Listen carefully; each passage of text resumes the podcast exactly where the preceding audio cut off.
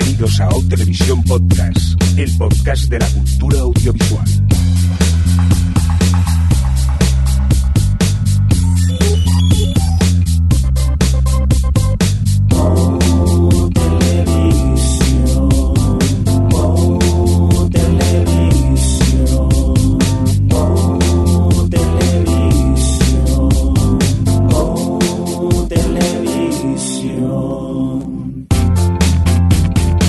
Tal? Bienvenidos y bienvenidas a Televisión Podcast, el podcast de la cultura audiovisual, una nueva edición, la 181, y en nuestro cómputo general, dicho así en términos más televisivos, la S08E15, que ya tocaba, digo yo, porque mira que nos hemos tomado unas vacaciones así un poco ligeritas, pero como a todos nos ha dado por, por viajar, unos que se han ido a, Japón, otros a Extremadura y unos por el Pirineo, pues no, no había manera de, de juntarnos. Vamos a hablar con el sector japonés, Javi, si no te importa primero. Hola Adri, ¿qué tal? ¿Cómo estás? ¡Konnichiwa! Ay, qué bonito. ¿Y tú, Adri, qué, y tú- y tú, Alex, qué tal? ¿Cómo estás? Pues bueno, yo me volvía, pero bueno, aquí estamos. Ah, sí, has, has venido a fichar al OTV, ¿no? Si no hubieras seguido en el Japón. No, ahí me quedaba. Vale, vale. ¿Y tú, Javi, qué tal? ¿Cómo estás? Bien, ¿cuánto tiempo, Dios mío? Ah, no, calla, que esto no es ondas revueltas. Hola. ¡Hola! ¡Toma spam! Qué publicidad más descarada. Eh, pues nada, por cierto, mm, japoneses, ¿qué tal? ¿Cómo estáis? ¿Qué tal la vuelta? ¿Cómo os ha tratado la sociedad? Fatal. Las quejeras de, de Japón eran muchísimo más majas. Oye, por cierto, mm, menos mal que habéis parado ya de publicar fotos bonitas por, por Instagram y por Twitter, ¿eh? que estábamos un poco, Javi y yo lo comentamos aquí, que pesados, ¿no? Ya un Sí, poco. yo estaba rascando ya la- el suelo con los dientes tan largos que tengo, que tenía y ahora tengo. Por cierto, ¿habéis tenido oportunidad de ver un poco de televisión allí en Japón o qué? ¿O no? Poca cosa, la poníamos de fondo en el hotel y, y- y lo que hubiese. Había cosillas de anime, obras de kabuki y algunas y algunos de estos programas un poco japoneses de, de gente haciendo cosas y viendo las cosas que hacen en una pantallita al lado. Ah, Y muchas letras en la y pantalla. muchas letras, es verdad. Eh, la pantalla está a la mitad ocupada por, por cosas a saber qué decían, porque no entendíamos nada, claro. ¿Tú te crees, Javi? Los mandamos allí para investigar un poco la tele japonesa y pasan completamente de... Yo no sé lo que habrán hecho. Pues... no. Realmente llegábamos al hotel y era como, "Pf, vamos a encender la tele que tenemos que hacer los deberes de hotel. Esa era la sucesión. Ya, ya, porque encima no, no habéis parado. Si queréis saber un poco, oyentes, investigar sus cuentas de Instagram y, y- y vais a ver el, el pedazo de viaje que Vais a flipar, sí, sí. Y tú, por cierto, Javi, muy bueno el queso que trajiste de, Sí, de ayer sí. otro día. ¿eh? Estaba aquello... Sí. No es lo mismo que algo de Japón, pero bueno, que estaba impresionante el, el Sí, queso. Yo, yo me he traído, recuerdo, varios kilos de Extremadura. Por cierto, antes de que nos metamos en el tema noticias y tal, Adri quiere hacer una denuncia social. Cuéntanos, Adri, ¿qué ha pasado? ¿Qué ha pasado? Bueno, a ver, no es una anuncia social, es simplemente una apertura de ojos eh, que hemos tenido nosotros al llegar a Japón. Claro, como buenos amantes del anime, uno de nuestros highlights del viaje era llegar a Akihabara o a Japón como concepto y arrasar con todo el merchandising que pudiésemos de las series que más nos gustan. Akihabara, que es eh, una zona de Tokio, en, que es bueno, que es una calle y un poco los, los aledaños en la que todas las tiendas son de tecnología y, de videojuegos y de anime, y de- un poco así como el barrio geek, ¿no? Que lo conoce todo el mundo que le gusta ese rollo, como el barrio para ir en, en- en Japón y en Tokio si te va ese rollo. Entonces, claro, bueno, pues como buenos amantes del anime, nosotros estábamos deseando ir para allá para dejarnos los cuartos en comprarnos todas las figuritas y las chorradas de las series que nos gustaban. Y claro, ya desde el principio estuvimos dos semanas recorriendo Japón antes y ya en algunas pocas tiendas que estuvimos en algunos sitios eh, ya lo empezábamos a notar, pero fue sobre todo llegar a Akihabara y descubrimos que realmente hay 500 trillones de tiendas de anime y todas tienen lo mismo en cuanto a merchandising se refiere. En plan, es- están en las 5, 6, 7, 10 series de anime que lo petan en ese momento. Luego está siempre la zona One Piece, que eso yo creo que debe ser algo permanente desde que One Piece está, se está publicando. Y, mm, y entonces eso, al final todas las tiendas tenían lo mismo y era bastante frustrante eh, eh, pensar que incluso de algunas series o de algunos autores y tal, había más cosas en España.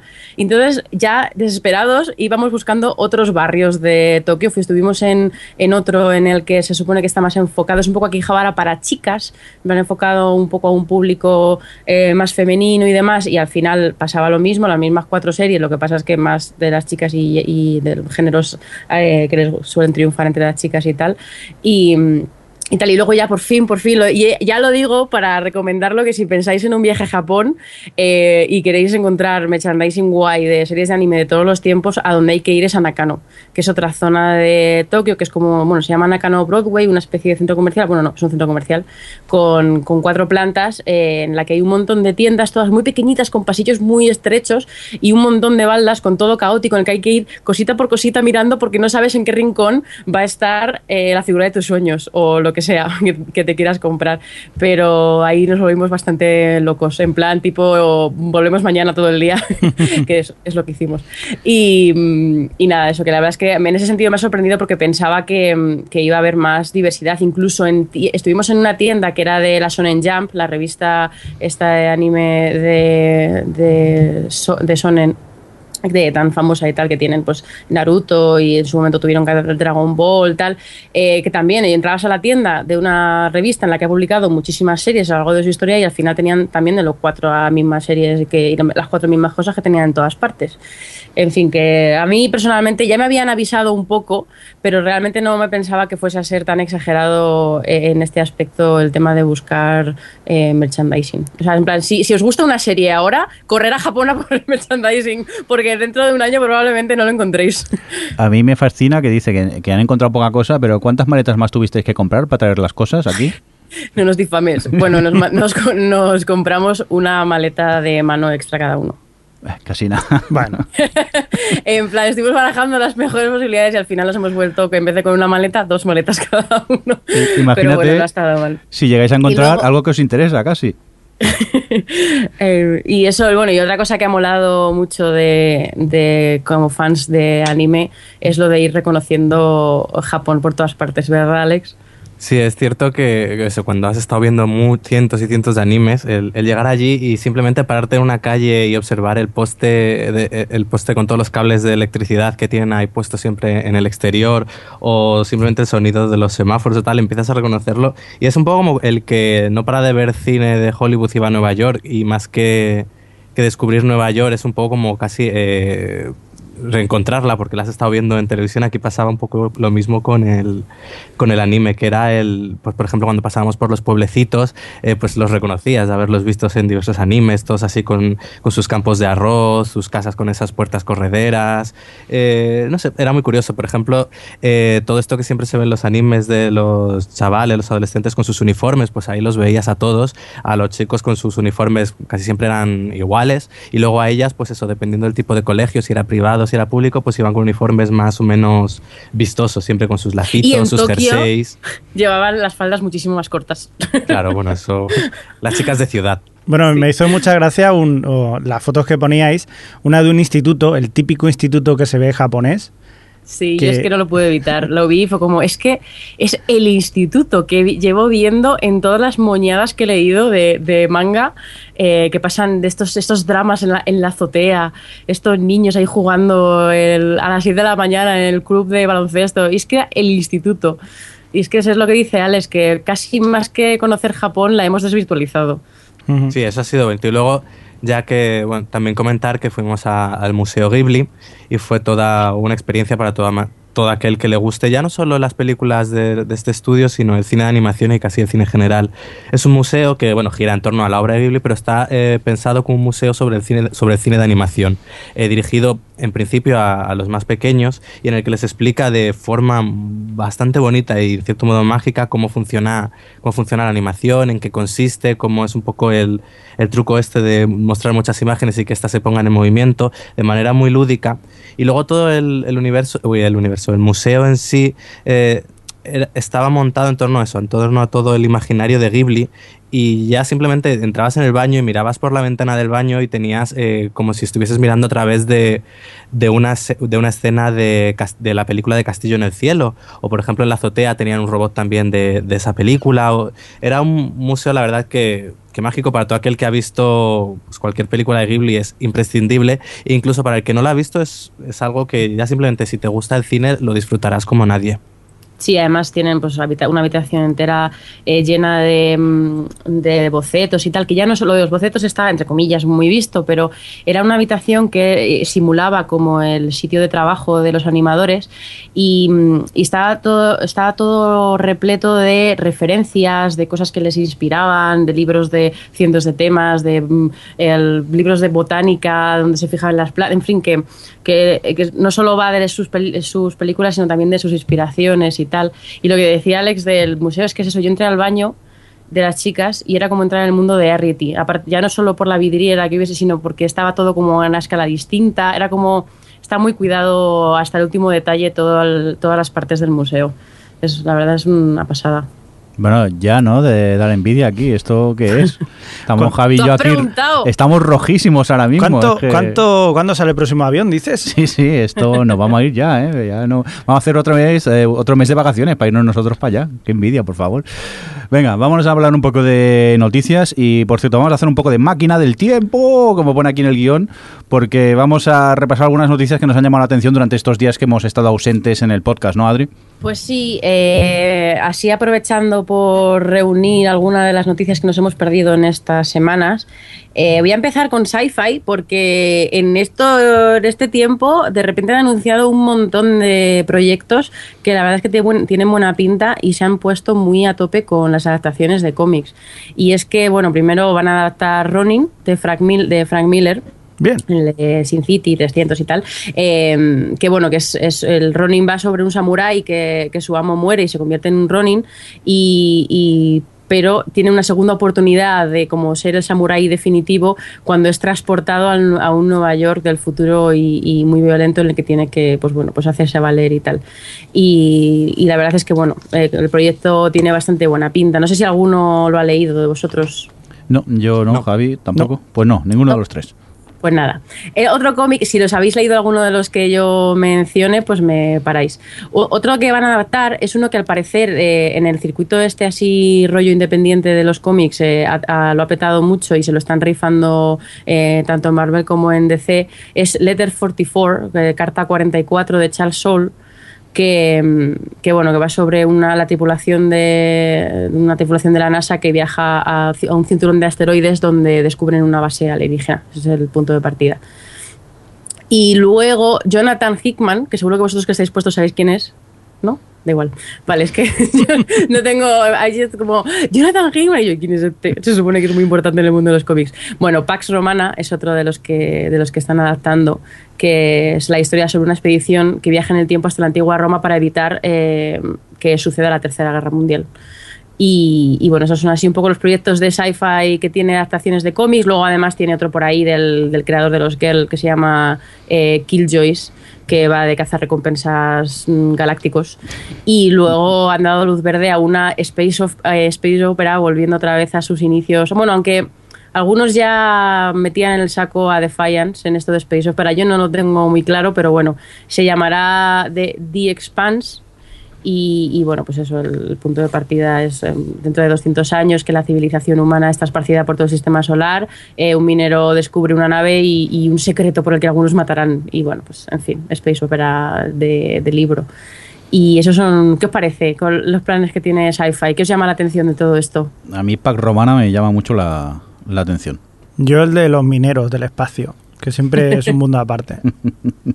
Alex, La Space Opera. Muy bien. Alex siempre, sí. A ver qué tal, porque la verdad es que hay ganas de encontrar una, entre comillas, sustituta a, a Battlestar Galactica. No sé Buah, si... buah, buah, eso es mucho, Wow. ¿eh? bueno. Y luego, a ver, a mí esta noticia me ha sorprendido mucho porque resulta que AIE eh, tiene un proyecto de adaptación, bueno, había comprado los derechos de adaptación de los, Revenant, de los Reveníos, eh, Sí. como la llamamos en este podcast. Le Revenant. Y claro, ya va, ya va, ya ha dado luz verde al, al proyecto. De hecho, lo ha hecho sin, sin tener, solo con tres guiones, sin tener ni piloto, ni reparto, ni nada. Ya le ha dado luz verde a la serie completa. Va a ser Carton Cus, el de Perdidos, el que va a desarrollar la serie.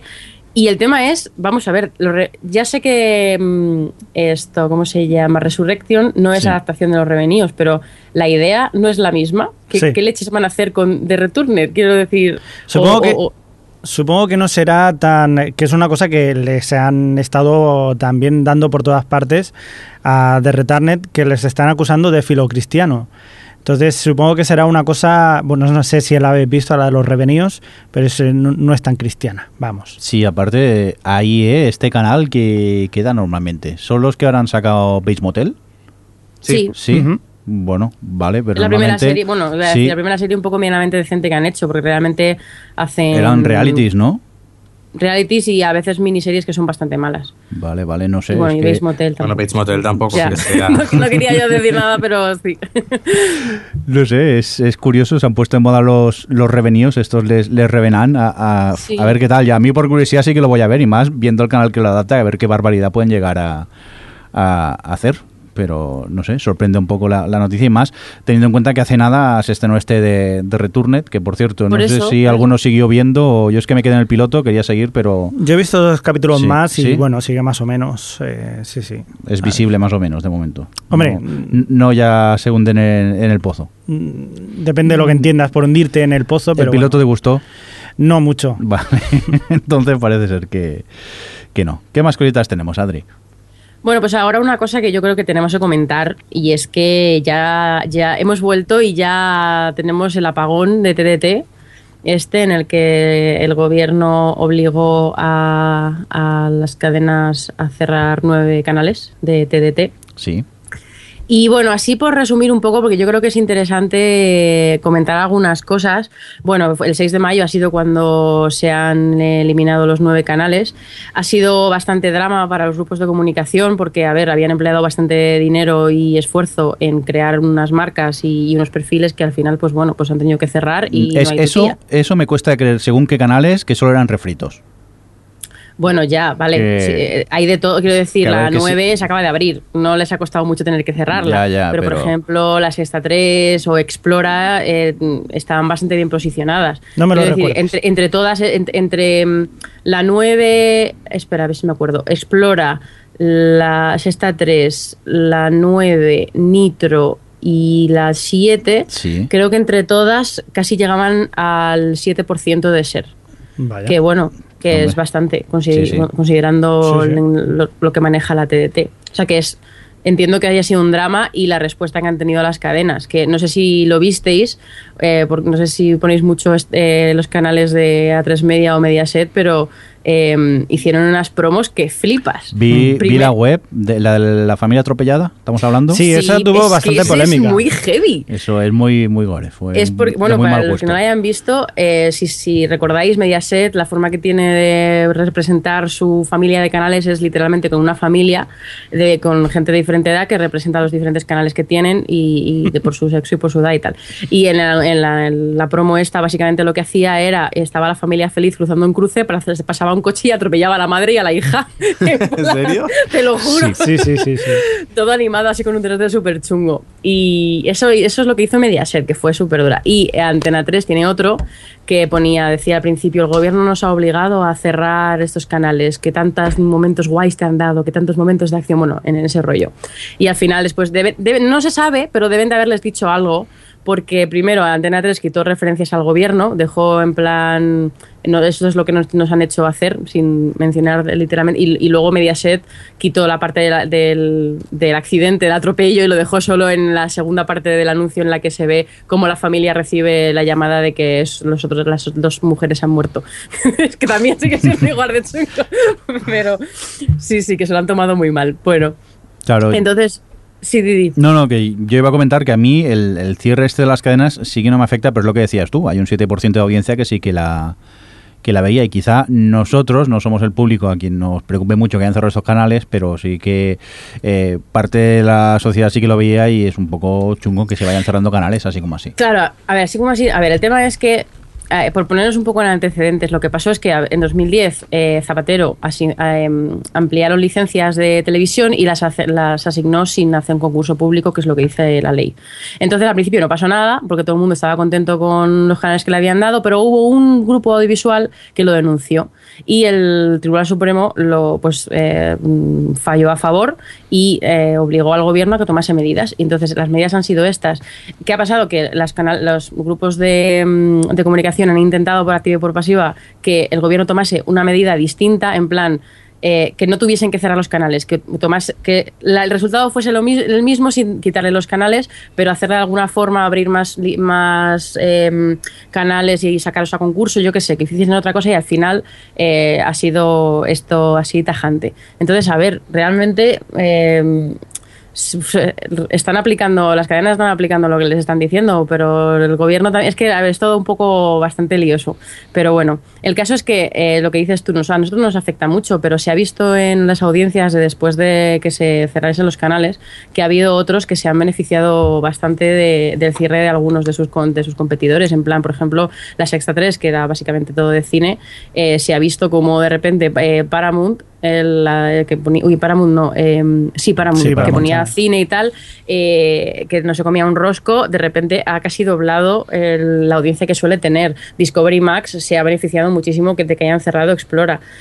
Luego, eh, para la gente que lo interese, lo, o sea, lo quiera saber, pues eh, la mayoría han reubicado la programación. En plan, por ejemplo, todo el deporte que se, se ponía en Nitro lo han, lo han puesto, pues en parte lo van a poner en Neos, la Fórmula la Fórmula 1 la van a poner en Neos, luego el, no sé, qué, el fútbol lo van a poner en la sexta, en plan que lo, lo están reubicando todo. Han reubicado tanto que van a meter American em, Horror Story Coven en Divinity, que dices reformas y American Horror Story. Sí, sí. Bien. Hombre, aún bueno. la última temporada aún. Oye, que vale, no, sí. eh, pero, a ver si, si le va a dar un infarto a mi pobre madre, tío. de No, no, créeme, con Covenant no le va a dar ningún tipo de, de susto. Le va a ayudar a dormir. Sí, Vale, vale, pues ya se lo diré. Bueno, y el caso ya por cerrar este tema, eh, yo creo que es interesante ver cómo va a evolucionar todo esto, ya no solo en ver cómo se mueven las audiencias y cómo se reubican toda esa gente que venía, eh, veía esos canales, sino en que realmente ahora va a haber grupos audiovisuales que no son los grandes grupos que se van a poder beneficiar porque van a poder, van a salir a concurso estas, estos canales, vamos, estas frecuencias.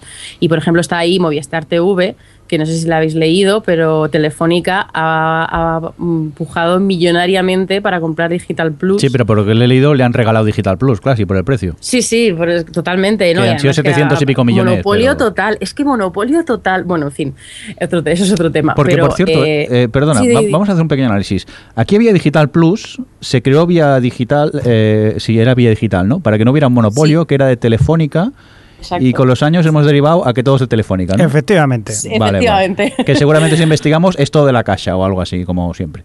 Posiblemente. Sí, ya, ya seguro. veréis cuando, cuando estos se van a subir los precios a la parra. Y luego está por ahí ONO también y 13TV que podrían, podrían pillar canales, pero bueno, eso habrá que verlo con el tiempo. Bueno, 13TV y luego veremos tampoco si, con esto aprovechan para meter la TDT de pago, que también es un momento para hacerlo.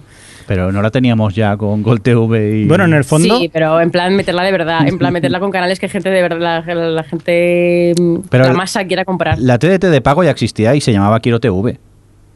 Hace muchos años. Ese. Sí, Y también estaba- Ya ni os acordáis de ello, ¿no? Terra Sí, también. yo me acuerdo de estaba. los anuncios. Sí, sí, de- pero Terra. Terra. No, Terra una web, no me ligues. Eso, al principio de los tiempos. Perdón, sigue, en Adri. fin, bueno, pues esto, el tema de los canales. Y luego, eh, por cerrar el- la máquina del tiempo, Mm. solo recordar que Netflix ha resucitado The Killing, Bien. que la había cancelado AMC.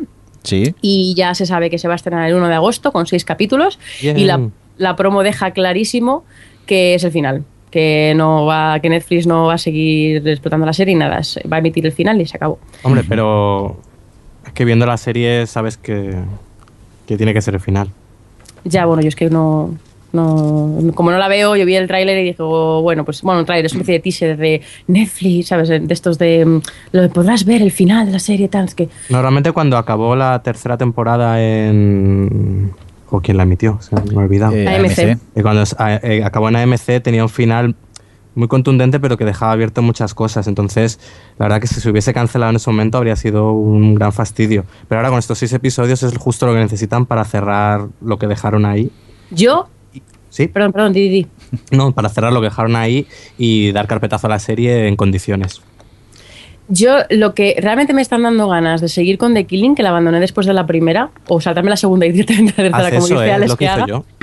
Eh, pues, eh, pues te lo juro que estoy solo pensan- pensando en hacerlo por la curiosidad que tengo de ver cómo afecta el hecho de que eh, la creadora de The Killing se, sabe que los últimos seis capítulos se van a emitir en Netflix, con lo que eso conlleva de que eh, se ponen todos los capítulos a la vez. Y hemos, hemos visto en otras cosas que emite Netflix que afecta el hecho de poder ver, poder ver los capítulos de seguido y tal, afecta a cómo plantean la narrativa de las series. Aún así, Y- en, la, en la tercera temporada cambia el ritmo bastante respecto a las dos primeras. No era tan. no se perdían tanto en falsas pistas ni nada, iban más a lo que iban. Y como lo tenía que contar todo en 12 episodios, no en 26, como hicieron el primer misterio, se Mm. notaba que no se perdían. Bueno, pues a ver, a ver cómo, cómo al final, cómo afecta esto al final, cómo funciona, porque oye, a lo mejor, bueno, no, si te dices que es para cerrar, es para cerrar. Y creo que ya sé, ah, bueno, sí, eh, que no lo hemos comentado. Seth Meyers va a ser el presentador de los Emmy 2014. ¿Qué os parece? ¿Os encanta esta idea? Pues mira que me cae bien este chico, me gustaba mucho en el, A week- mí me encanta. en el Weekend Update del Saturday Night Live. Sí que es verdad que no sé si lo has visto en su nuevo programa, el Late Night que, que hace. ¿Has tenido oportunidad No. de ver alguno?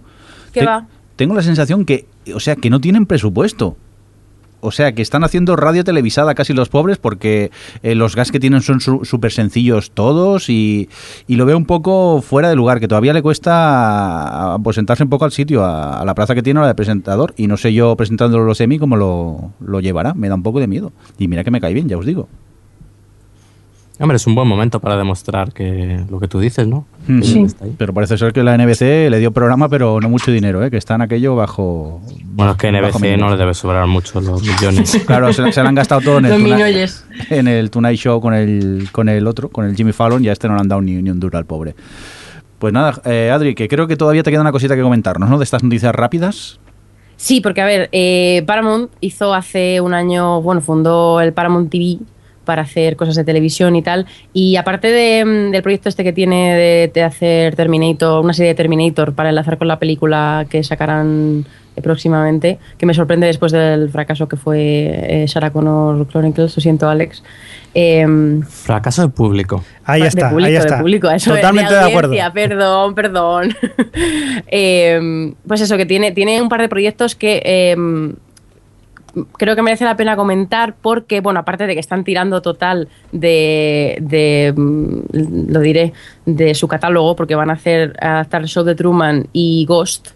Eh, Mm. Es curioso porque últimamente hemos visto, estamos viendo un montón de, de adaptaciones de, te- de cine a televisión. Bueno, tenemos la idea esta de 12 monos que a mí no me convence para nada. Fargo, que de primeras no me convencía mucho y bueno, luego ya comentaremos eh, al respecto de lo que nos parece la serie. Pero precisamente el show de Truman y, y incluso Ghost, pero bueno, sobre todo el show de Truman, me parece que es un planteamiento que puede dar para una serie interesante. No sé qué os parece. No, porque ya sabemos de qué va. Como que ya sabes. Como... Ya, pero hombre, ya que lo sabes, el, claro, pero, el, el- la idea alargada- la serie puede jugar con el hecho de que tú lo sepas y el y bueno, la película también tú lo sabías cuando, cuando estaba Truman. O sea, quiero decir que pueden jugar con el hecho de que tú lo sepas y el protagonista no. Y pueden hacer una serie chula, no sé. Hombre, yo el show de Truman todavía, lo que me da miedo es un poco es Ghost, Hmm. que me parece otra vez entre fantasmas. Mm. Claro, a ver, es lo que va a ser, pero pero que no me parecen, o sea, que me parecen planteamientos televisables, no como a lo mejor otras películas que me parecen mucho más cogidas por pinzas que quieran llevar a televisión, solo Hombre, por el nombre. 12 monos como serie televisiva a mí... Hombre, me- me 12 extraña. monos 12 monos sí que. puedes desarrollar más la mitología y, y, hombre, no contar lo mismo, sino partir un poco del Claro. futuro ese y a partir de ahí Solamente- con los viajes en el tiempo. Solamente lo que era el futuro del posapocalíptico este que había, en el que estaba Brooke Willis y le Mm. enviaban y no todo. más spoilers, aquello. ¿eh? Que no más Hombre, spoilers. pero esto que ya es la he visto. Oye, si no has visto 12 monos, Sí, sí que la he visto hace tiempo, pero sí que... Que solamente con esto, con la idea de que puedan viajar en el tiempo y todo esto, o sea, es una maravilla, o sea, con eso ya está bien. Lo que me da miedo de, por ejemplo, lo que estábamos hablando antes del show de Truman, que no sea una telerrealidad ficcionada, o sea, una especie del Siberia, aquel que vimos, Hombre, no, no creo... un telerreality Pero ficcionado. si lo fuera, quiero decir, a mí la idea de, de Siberia me gustaba mucho, el problema es que luego no aprovechaban para nada el formato de, de realidad ficcionada, pero si la aprovechan, no, no creo que vaya por ahí, ¿eh? Bueno, esperemos que eso lo en, en nada, como quien dice, y podremos eh, dejarla a gusto. Yo, yo con lo de Ghost, al principio creía que era Ghost Rider y estaba como emocionado. Digo, hostia, Nicolas Cage en la tele ya sería la leche. No, no, no. Vamos, este pero no, es Ghost. Es solo. Ghost, solo. O sea, alfarería y eso. Venga, pues. Por, Exacto. por cierto, dejarme que os comente yo una noticia rápida. Simplemente es que antes hemos hablado de Netflix y otra que tenemos de Netflix, que es que eh, no han estrenado la segunda temporada de Orange is the New Black y Netflix ya han, han dicho que sí, que vamos a tener una, una tercera. Ganas ya de que empiece esta segunda temporada, que es dentro de nada. El próximo 6 de junio ya podremos disfrutar también, imagino que como eh, en su primera temporada, de todos los capítulos de un tirón y hacer maratones con The Orange is the New Black. Y otro proyecto que me ha llamado la atención es eh, que estuve leyendo que la, el- la cadena Spike TV se interesa por, eh, por hacer una serie sobre el antiguo egipcio y prepara Tut, que tras leer descubrí que era Tutankamón. Tú, para los colegas. Sí, para los colegas. Pero a mí lo que me llama mucho la atención es la cadena, que es Spike TV, una cadena en la que actualmente, entre en su página web, estuve mirando la, la programación que tienen. Tienen programas como Jail, así traducción literal, Cárcel, que creo que este lo daban por alguno de estos canales de, de TET, no sé si los desaparecidos o todavía lo podéis ver, que era un centro de detención de, de Las Vegas el día a día, y veías a gente como la detenían. Uno que me llamó mucho la, atención, el Bar Rescue, que es como una especie del programa de Gordon Ramsay, Ra- Ramsay, este el que rescata restaurantes, pero en este caso es un tío que va eh, eh, re- rescatando bares y el que sí ya es la hostia es el To Catch a Contractor. ¿Os acordáis cuando hicimos el especial reality, el de To Catch a Predator, que se dedicaban a encontrar a pedófilos? Ujú. Sí, ¿no? Pues en este caso lo que hacen aquí es el señor Adam Carola y su equipo se dedican a, a cazar a contratistas, o sea, gente que te ha hecho una chapuza en casa y les obligan a, ir a casa del que han hecho la chapuza y arreglárselo. Pero vi un fragmento del programa y es que entran a aquello con las cámaras corriendo. ¿Tú qué? ¿Tú qué? Allí dándole eh, eh, en el hombre. Tú eres el constructor, ¿no? Tú hiciste esto, ¿eh? Dejaste a estos, estos sin baño. Y, y el otro dice, ¿pero esto, esto qué es? Y acaban, pues eso, lo típico, yendo a hacer la chapuza, arreglarla. Y me sorprende, pues eso, que un canal que se dedique a hacer telerrealidad de porrazo se lance a hacer eh, series como esta. Tut, que me da un poco de miedo lo que pueden llegar a hacer. Bueno, esto ya lo que hablamos, tampoco digas que una serie, o sea, una, te- una cadena de televisión es mejor o peor por, su programación. Pero por- yo también te recuerdo que HBO, por ejemplo, tiene también programas eh, que son de boxeo, que se, que se llevan muchísimo. O yo que sé, History Channel también ahora lo está haciendo muy bien con Vikings y con otras Sí, series bueno, también. El History Channel era un canal de historia, se supone que daban documentales sobre historia. Sí. Aquí es un programa de realidad bastante mierda, hablando Vale, pues mal y claro. supongo que habrá un momento en el que habrán, harán una pirámide mal y vendrán ahí, esto, esto A- es una chapuza. Tu cacha, eso. A pirámide ya, directamente. Piramidito. Bueno, eh, rápidamente, vamos a por más eh, proyectos que nos han llamado la atención. Sí, por ejemplo, Este, Javi, y sin salir de Egipto, mira. Sí, seguimos en Egipto. Seguimos ¿no? en Egipto porque parece que las cosas antiguas. Ahora miramos hacia atrás y nos gusta mucho ver el, el tiempo atrás, qué bonito fue todo. Y sobre todo a Ridley Scott, que le fue muy bien con el Gladiador y ha dicho: Oye, pues yo también voy a hacer televisión, que me lo paso muy bien, que esto da pelas. Y va, ha dicho que va a hacer una. Están preparando, junto con HBO, una serie sobre alienígenas en Egipto. Eh, un, un- un momento, ¿esto no es Stargate lo que estoy viendo yo estos días? Sí, pero no. Ah, vale. Esto va a ser como mucho más épico, porque ¿Por? Ridley Ridley es épico de y, por sí. y no me digas por qué es HBO, porque descubrí hace poco que Stargate la habían dado en Showtime, o sea que tampoco... Pues sí, de momento poco más se sabe y bueno, pues estaremos, eh, el título se, se llamará Faraón ¿eh? y a partir de aquí pues ya veremos, ser extraterrestre en el Antiguo Egipto, que es lo que todo el mundo sabe. Por cierto, que hace poco han descubierto cómo morían los bloques, que era simplemente poniéndole agüita, Agüita. agüita. ¿Qué ¿Eh? cosas te fijas tú? ¿Qué cosas descubres? ¿no? Echas un poquito de agüita y ya se mueve todo. No, que son los extraterrestres, agüita. Venga, vamos a continuar con más proyectos. Eh, Alex, ¿qué me traes por aquí? Que ya, ya te temo. Pues parece ser que va a haber secuela de Spring Breakers. Venga ya, hombre. Nah, Vete fuera, hombre, ya. Eh, Esa película de, de 2012 que pudimos algunos disfrutar en Sitges y que bueno que ha sido muy controvertida, era de estas que o la amabas o la odiabas, generalmente no te dejaba indiferente. Y parece eso, que va a haber una segunda parte, es una, una secuela en la que realmente no, no está implicado el director de la primera y ni siquiera en principio sabe si algún- repetir alguna actriz o James Franco. Vaya, ¿Qué, tiene que ver? ¿Qué tiene que, ver? ¿Más tetas o qué? Eh, Es eso, es coger el nombre y a partir de ahí hacer otra película, porque según cuentan, la, la trama contará de cómo la un grupo de chicas se enfrentan a una secta cristiana que quiere convertirlas. Se llamará The Second Coming y bueno, el guion es de Irving Wells, es responsable de Trainspotting y la dirigirá Jonas Ackerlund, que tampoco Eh, es... Sabéis que habrá Homecoming versión. Seguro que hacen algún chiste en la película con eso. Pero eh, iba a decir que realmente lo que mola- o sea, lo que tiene Space Breakers es el estilo visual y tal del, del director. Entonces, no venga sé. ya, venga ya. La secuencia.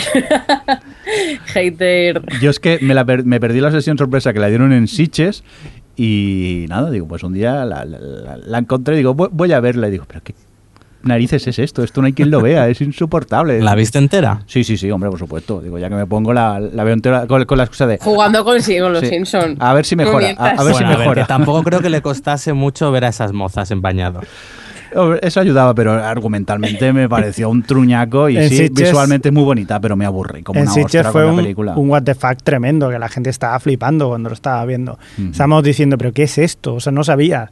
¿Qué- ¿Esto qué tiene que ver con, con el festival fantástico? Sí, bueno, mira. Sí, la verdad Bueno, que mira, me alegro- muy me- marciana. Sí, como le diera total, es que si la llega a ver Jordi, ya teníamos eh, pues Pokémon en esto para los próximos tres años. en sustitución de Jainer. Venga, vamos a continuar con más proyectos locos, Javi. Eh, por ejemplo, No, que no te avergüences, tú has puesto la noticia en el guion. sí, dila. no, a ver, sí, a ver, que, que la cosa está muy mal, pero ¿sabéis esa productora que es eh, Lone Star? Me- no, ahora mismo no. Lionsgate. Lionsgate, Lionsgate, Lone sí. Star, Lionsgate. Que ha hecho grandes eh, pues, eh, grandes éxitos últimamente como han sido la saga de Crepúsculo, los Juegos del Hambre. ¿Sabéis cuál va a ser su próximo hit? Otro libro de esos. No, amigo. ¿El qué? Una serie que tú seguramente te acordarás y Adri, Alex y todos nos acordaremos porque están pensando en volver a retomar los Power Rangers. No, mira, yo no, yo no me acuerdo, yo no ¡A la ver. metamorfosearse! ¡Dinosaurio! Sí, sí, sí, sí, ¡Dinosaurio, sí. Yo soy mayor, yo soy mayor, yo no la vi. Pues sí, sí. Eh, la compañía que tenía todos los derechos era, era Jaime Saban, que entonces lo cogió. En el 2001 lo vendieron a Disney y esto pues eh, al final dijeron, mira, esto no va a nada, o devolvemos otra vez. Mm. Le han recomprado los derechos en el 2010 y ahora pues se han juntado con Lionsgate y ahora dicen que, que, bueno, que están emocionados y que sí que van a ser un bombazo. Oye, eh, a mí que me pilló mayor, pero poniéndonos en serio, que yo no la llegué a ver, eh, ¿eso era visible? ¿Vosotros que erais más jóvenes o era un truñaco inmenso? Era visible porque tenía 12 años, pero Claro. o los que tuviésemos, no me acuerdo. Pero no, realmente ya a mí ya me pilló un poco mayor incluso y era mierda. Quiero decir, cada vez que saltaban los masillas yo me tiraba por los suelos. Pero es cierto que era una serie entretenida. Lo que pasa es que era siempre lo mismo, siempre lo mismo.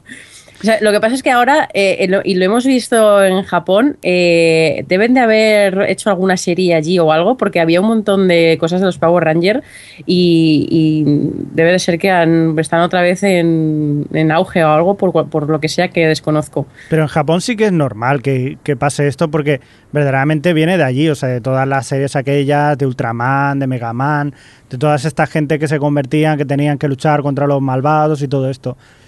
Pero ya adaptado al público juvenil, adolescente, yo como mucho espero que empiecen a aliarse entre ellos, entre los Power Rangers unos con otros. O sea, Bueno, hace el- relativamente el Power poco vi la Ranger rosa va a no había por todas visto partes. Y es que es tan infecta. Pero es, es infecta divertida de ver, ¿eh?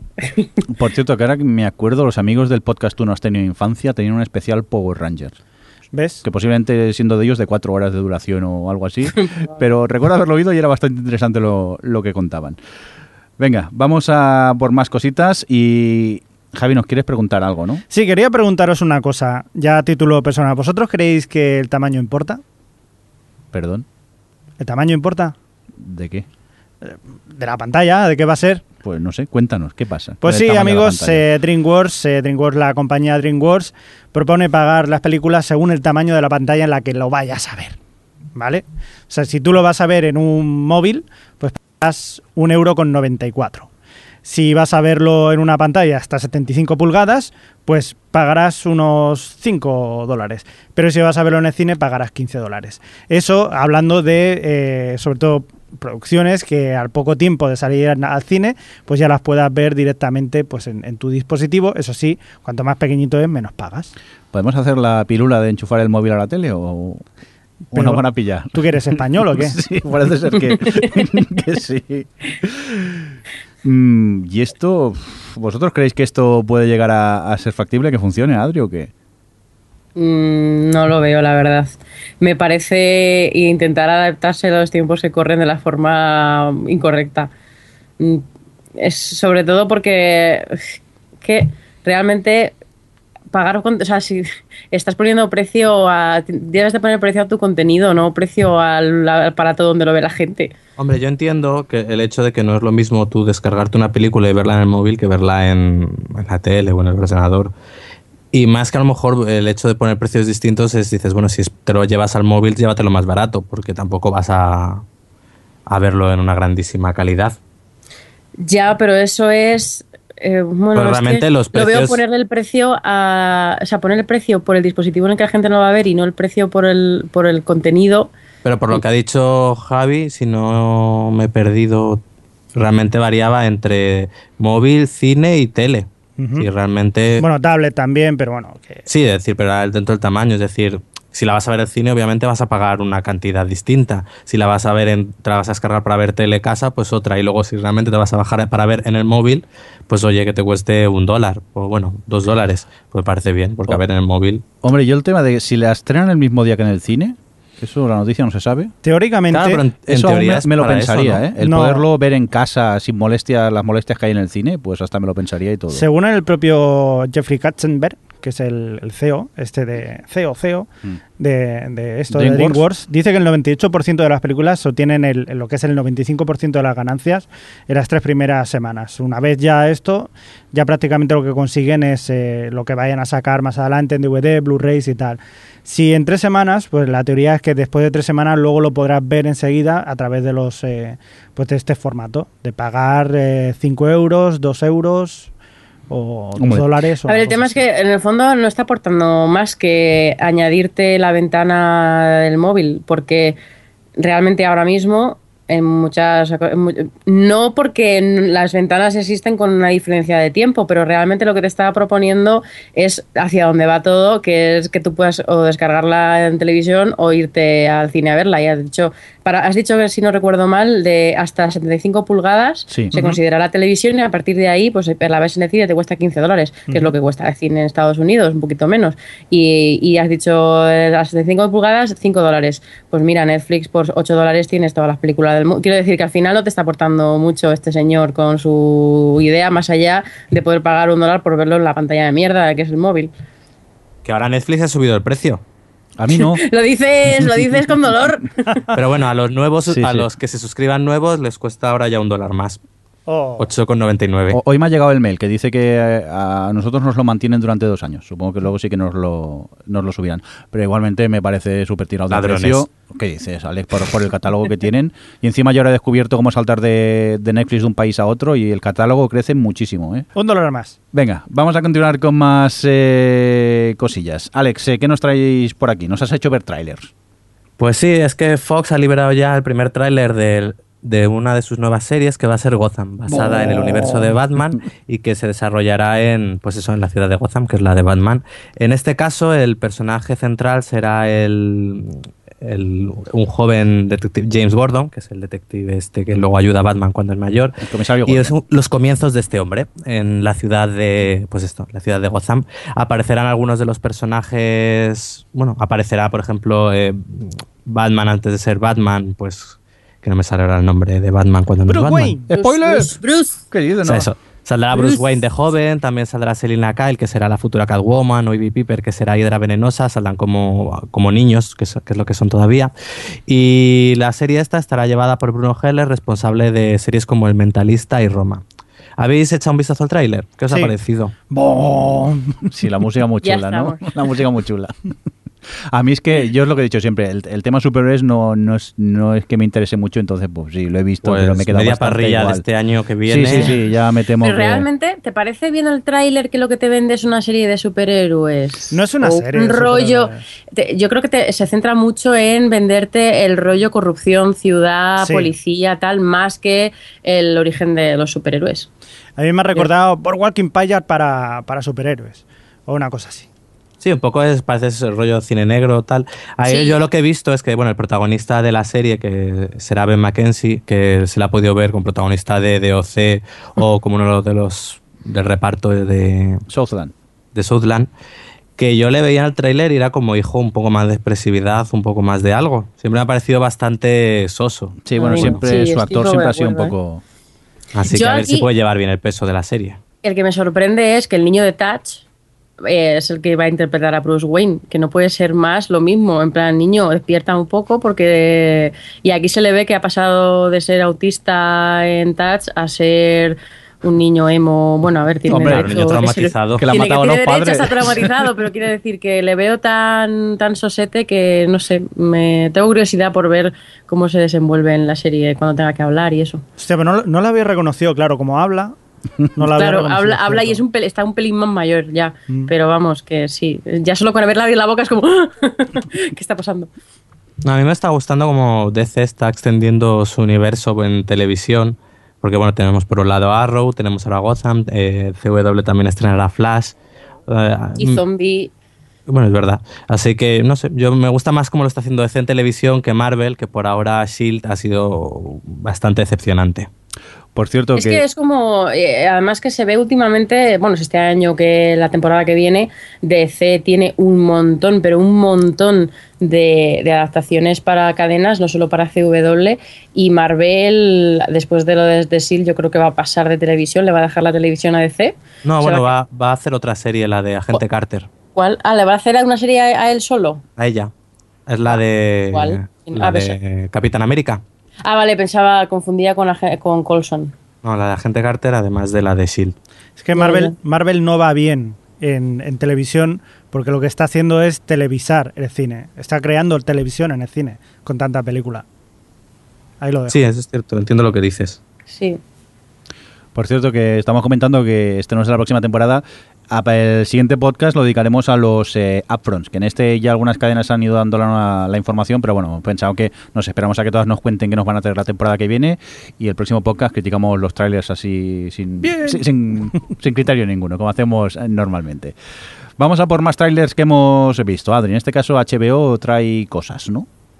Sí, eh, hemos podido ver el tráiler de The Leftovers, que es una nueva serie que es- está creada por Damon Lindelof. No, dilo, dilo bien, dilo alto. bajito ¿Por quién? ¿Por quién? Dilo alto y orgullosa. ¿Por quién? ¿Por Por quién? Damon Lindelof, hombre, ya, que no tiene que mm, arrepentirse de nada. Hostia, ¿Cómo que no? perdón. Anda ya, vete a tu pueblo. Damon Al final se fue de. Twitter, ¿no? Hasta las narices Sí. de que la gente le preguntase por el final de Perdidos. Bueno, imagínate. Hizo un tío. post en plan dejarme en paz y luego se fue. No, Me dio penita cuando leí esa carta, la verdad. Mira, la yo- que tenía, que tenía que hablar del final de, de Breaking Bad, porque le habían invitado a esa web para hacer pues, es un análisis del final de Breaking Bad, pero eh, harto de que todo el mundo le dijese, eso sí que es un buen final eh, y no lo tuyo, o de qué vas a saber tú hablar de series, mm, mm, qué sabrás tú que lo buena que es Breaking Bad, tú que te cargaste perdidos, pues el pobrecito se fue encendiendo y al final pues saltó, sí. Recordemos que el post se llamaba Dejarme en paz, Irsus a la mierda, ¿no? Sí, pero en inglés. Vale. Eh, Yo encuentro em, lo que dije en su momento, que lo que tendría que hacer en vez de quejarse de tanto final, pues hacer cosas nuevas. Y yo pues me congratulo muchísimo de que intente hacer un- algo... Cuidado, eh, quizás ya vamos a perjuzgarlo por lo que pasó en Lost. Pero oye, yo he visto el tráiler... Quizás no, Javi. Hemos estado viendo tú y Seguro. yo el tráiler y, Y a la que sale ¡No! su nombre nos hemos destrempado directamente. Bueno, pero hay que probar cosas nuevas y a ver si la cosa funciona. Y claro que sí, oye, eh, supera lo de los y adelante. Bueno, que nos cuenta de que va Sí. este le- de Leftovers, que nos hemos disparado. Bueno, pues se había retro- se retrasó en su momento y al final se va a estrenar el nue- 29 de junio, o sea que nos llega prontito. Y va sobre que de repente un día así, tralala, amanece y eh, desaparece el 2% de la población. Y, y, de- y tal. Bueno, pues ese es como el punto de partida. Pero si vemos el tráiler, o sea, no está planteado tanto como una serie de ciencia ficción como puede ser los 4400 o que no se va a centrar tanto en el evento como The Event o como... mm, Flash esta- Forward. Flash Forward, no, y sí, la más reciente esta del apagón que se me ha ido ahora. Eh, Revolution. Revolution, gracias. Eh, Re- re- No, gracias por todas las réplicas, Alex. Estamos conectados ya.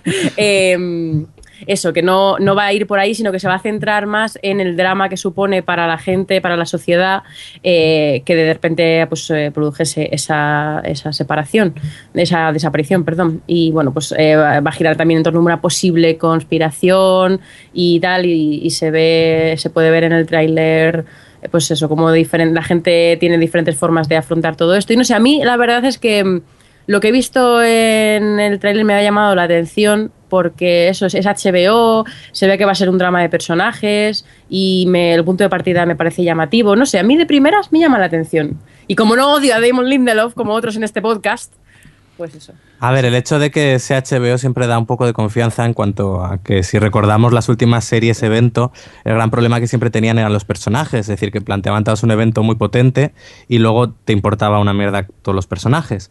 Aquí sí, oye, si eso es lo que cuidan, porque luego reconozco que me da un poco de pereza volver a, a ver una de estas series con un comienzo súper potente que luego estás durante cientos de episodios eh, estirando el chicle con a ver qué era lo que pasó. Pero oye, si haces personajes interesantes, al final eso es lo de menos. Y lo importante que es HBO y siempre se puede ver una teta, que eso también es de agradecer. Eh, Bueno, en el trailer se ve un culo ¿Habéis visto, carpeta. ¿habéis Sí, visto sí. La, ca- la campaña de HBO? No. que ha hecho de HBO Go, el, el- este, el servicio que tienen online, es grandeza, porque es, la campaña es algo así como, es tu momento para HBO, pero sin tus padres. Y los, los spots son eh, gente joven que está viendo las series de HBO y su padre pasa por delante. Y por ejemplo, hay una que está viendo de repente la escena, una escena de Girls en la que está eh, Hannah con el culo al aire preguntándole a este si tiene un condón y hablando de cosas explícitas tal y el padre ahí comiendo patatas fritas y mirando en plan así me gusta cari le dice a la, hija así me gusta cariño eh, tienes que hablar y, y- y tener claro lo que te gusta y, y cosas así aplican a pues a True Blood también a True Detective a, estaban viendo una secuencia en la que el tipo en el primer capítulo está siendo infiel y tal y empieza el, el padre al lado sentado en plan eh, pues yo nunca he sido infiel a tu madre porque claro tuve oportunidad con una jovencita y es la verdad es que está muy divertida la campaña tienen de- para todas las series de HBO Pues eh, nada, habrá que investigar esa campaña que no la conocía y me ha, mira, me ha llamado la, la atención. Ay, mira, eh, dejadme poner un indicativo y ahora seguimos. La noticia Star Wars. de la semana.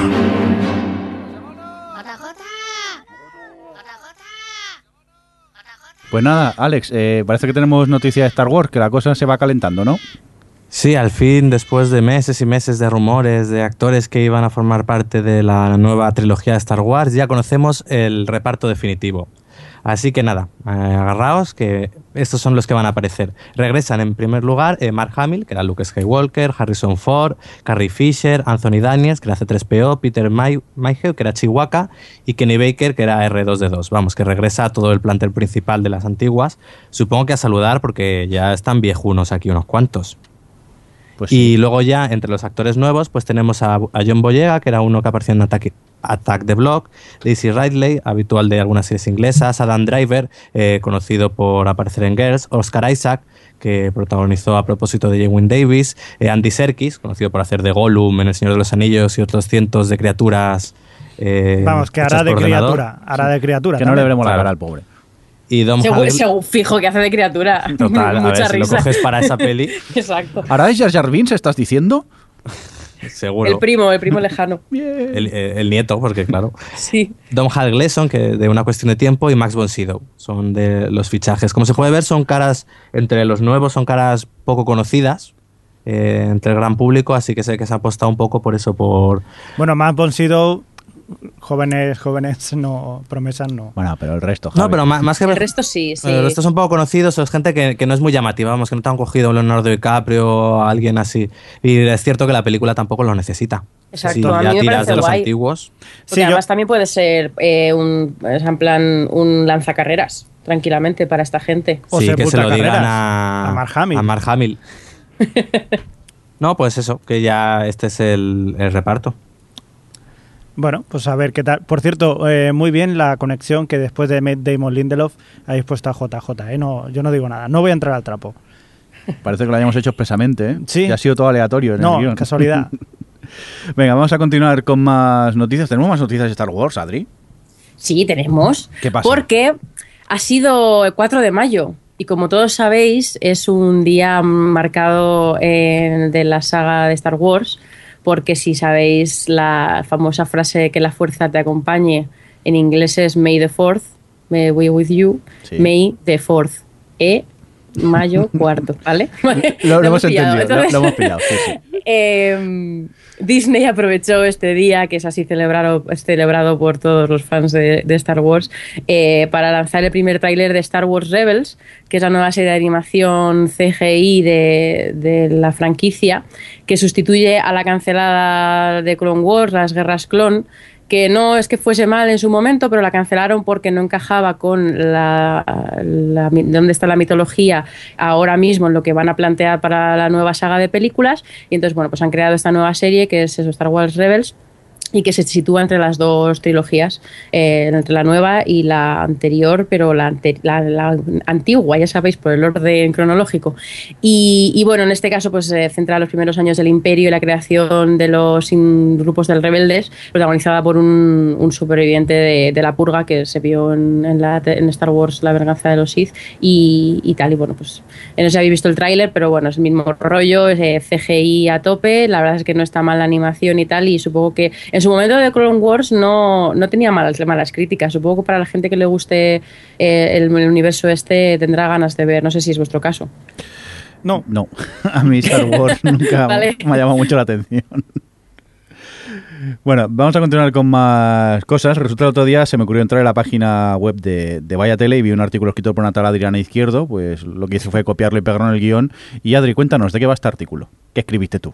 Pues a ver, el otro día Netflix, uy, Netflix Nielsen, la, compañía esta de análisis de datos de audiencia, entre otras cosas, sa- sacó unos datos que eran bastante, no, no sorprendían en absoluto, pero eran bastante reveladores de la situación que hay ahora mismo en la televisión americana.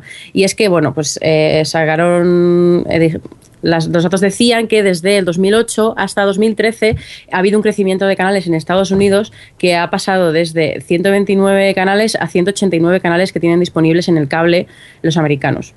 ¿Qué pasa? Que realmente la media de los canales que realmente se ven eh, sigue siendo la misma. Desde 2008 solo se ven 17 canales. Bueno, ha cambiado un poco los decimales, en plan la media en 2008 era 17,3 y la media en 2013 es 17,5, pero para el caso es lo mismo, es el mismo número de canales y ya en, eh, hace unos meses eh, vienen saliendo artículos constantemente de la gente tiene la sensación de que siempre ve los mismos canales, bla, bla, bla. Y hay una polémica en Estados Unidos así recurrente últimamente con respecto al precio del cable, porque claro, eh, eh, los, americanos pagan el cable por paquetes, es, tú eliges el proveedor que tú quieras y puedes tienes pues como se puede como Canal Plus aquí, digamos, aunque sea eh, no sea cable exactamente, bueno, no sea cable. Em, eh, tienes el paquete básico, el paquete un poquito más avanzado que te incluye los deportes y el no sé qué canales, bueno, en fin, va por paquetes hasta el premium. Y es muy caro el, el cable. Entonces la gente ya empieza a demandar que se pueda, que haya una especie de cable a la carta. Entonces, eh, es que tengo que hablar de muchas cosas para llegar a la conclusión final. Tranquila, tenemos ¿Qué- tiempo.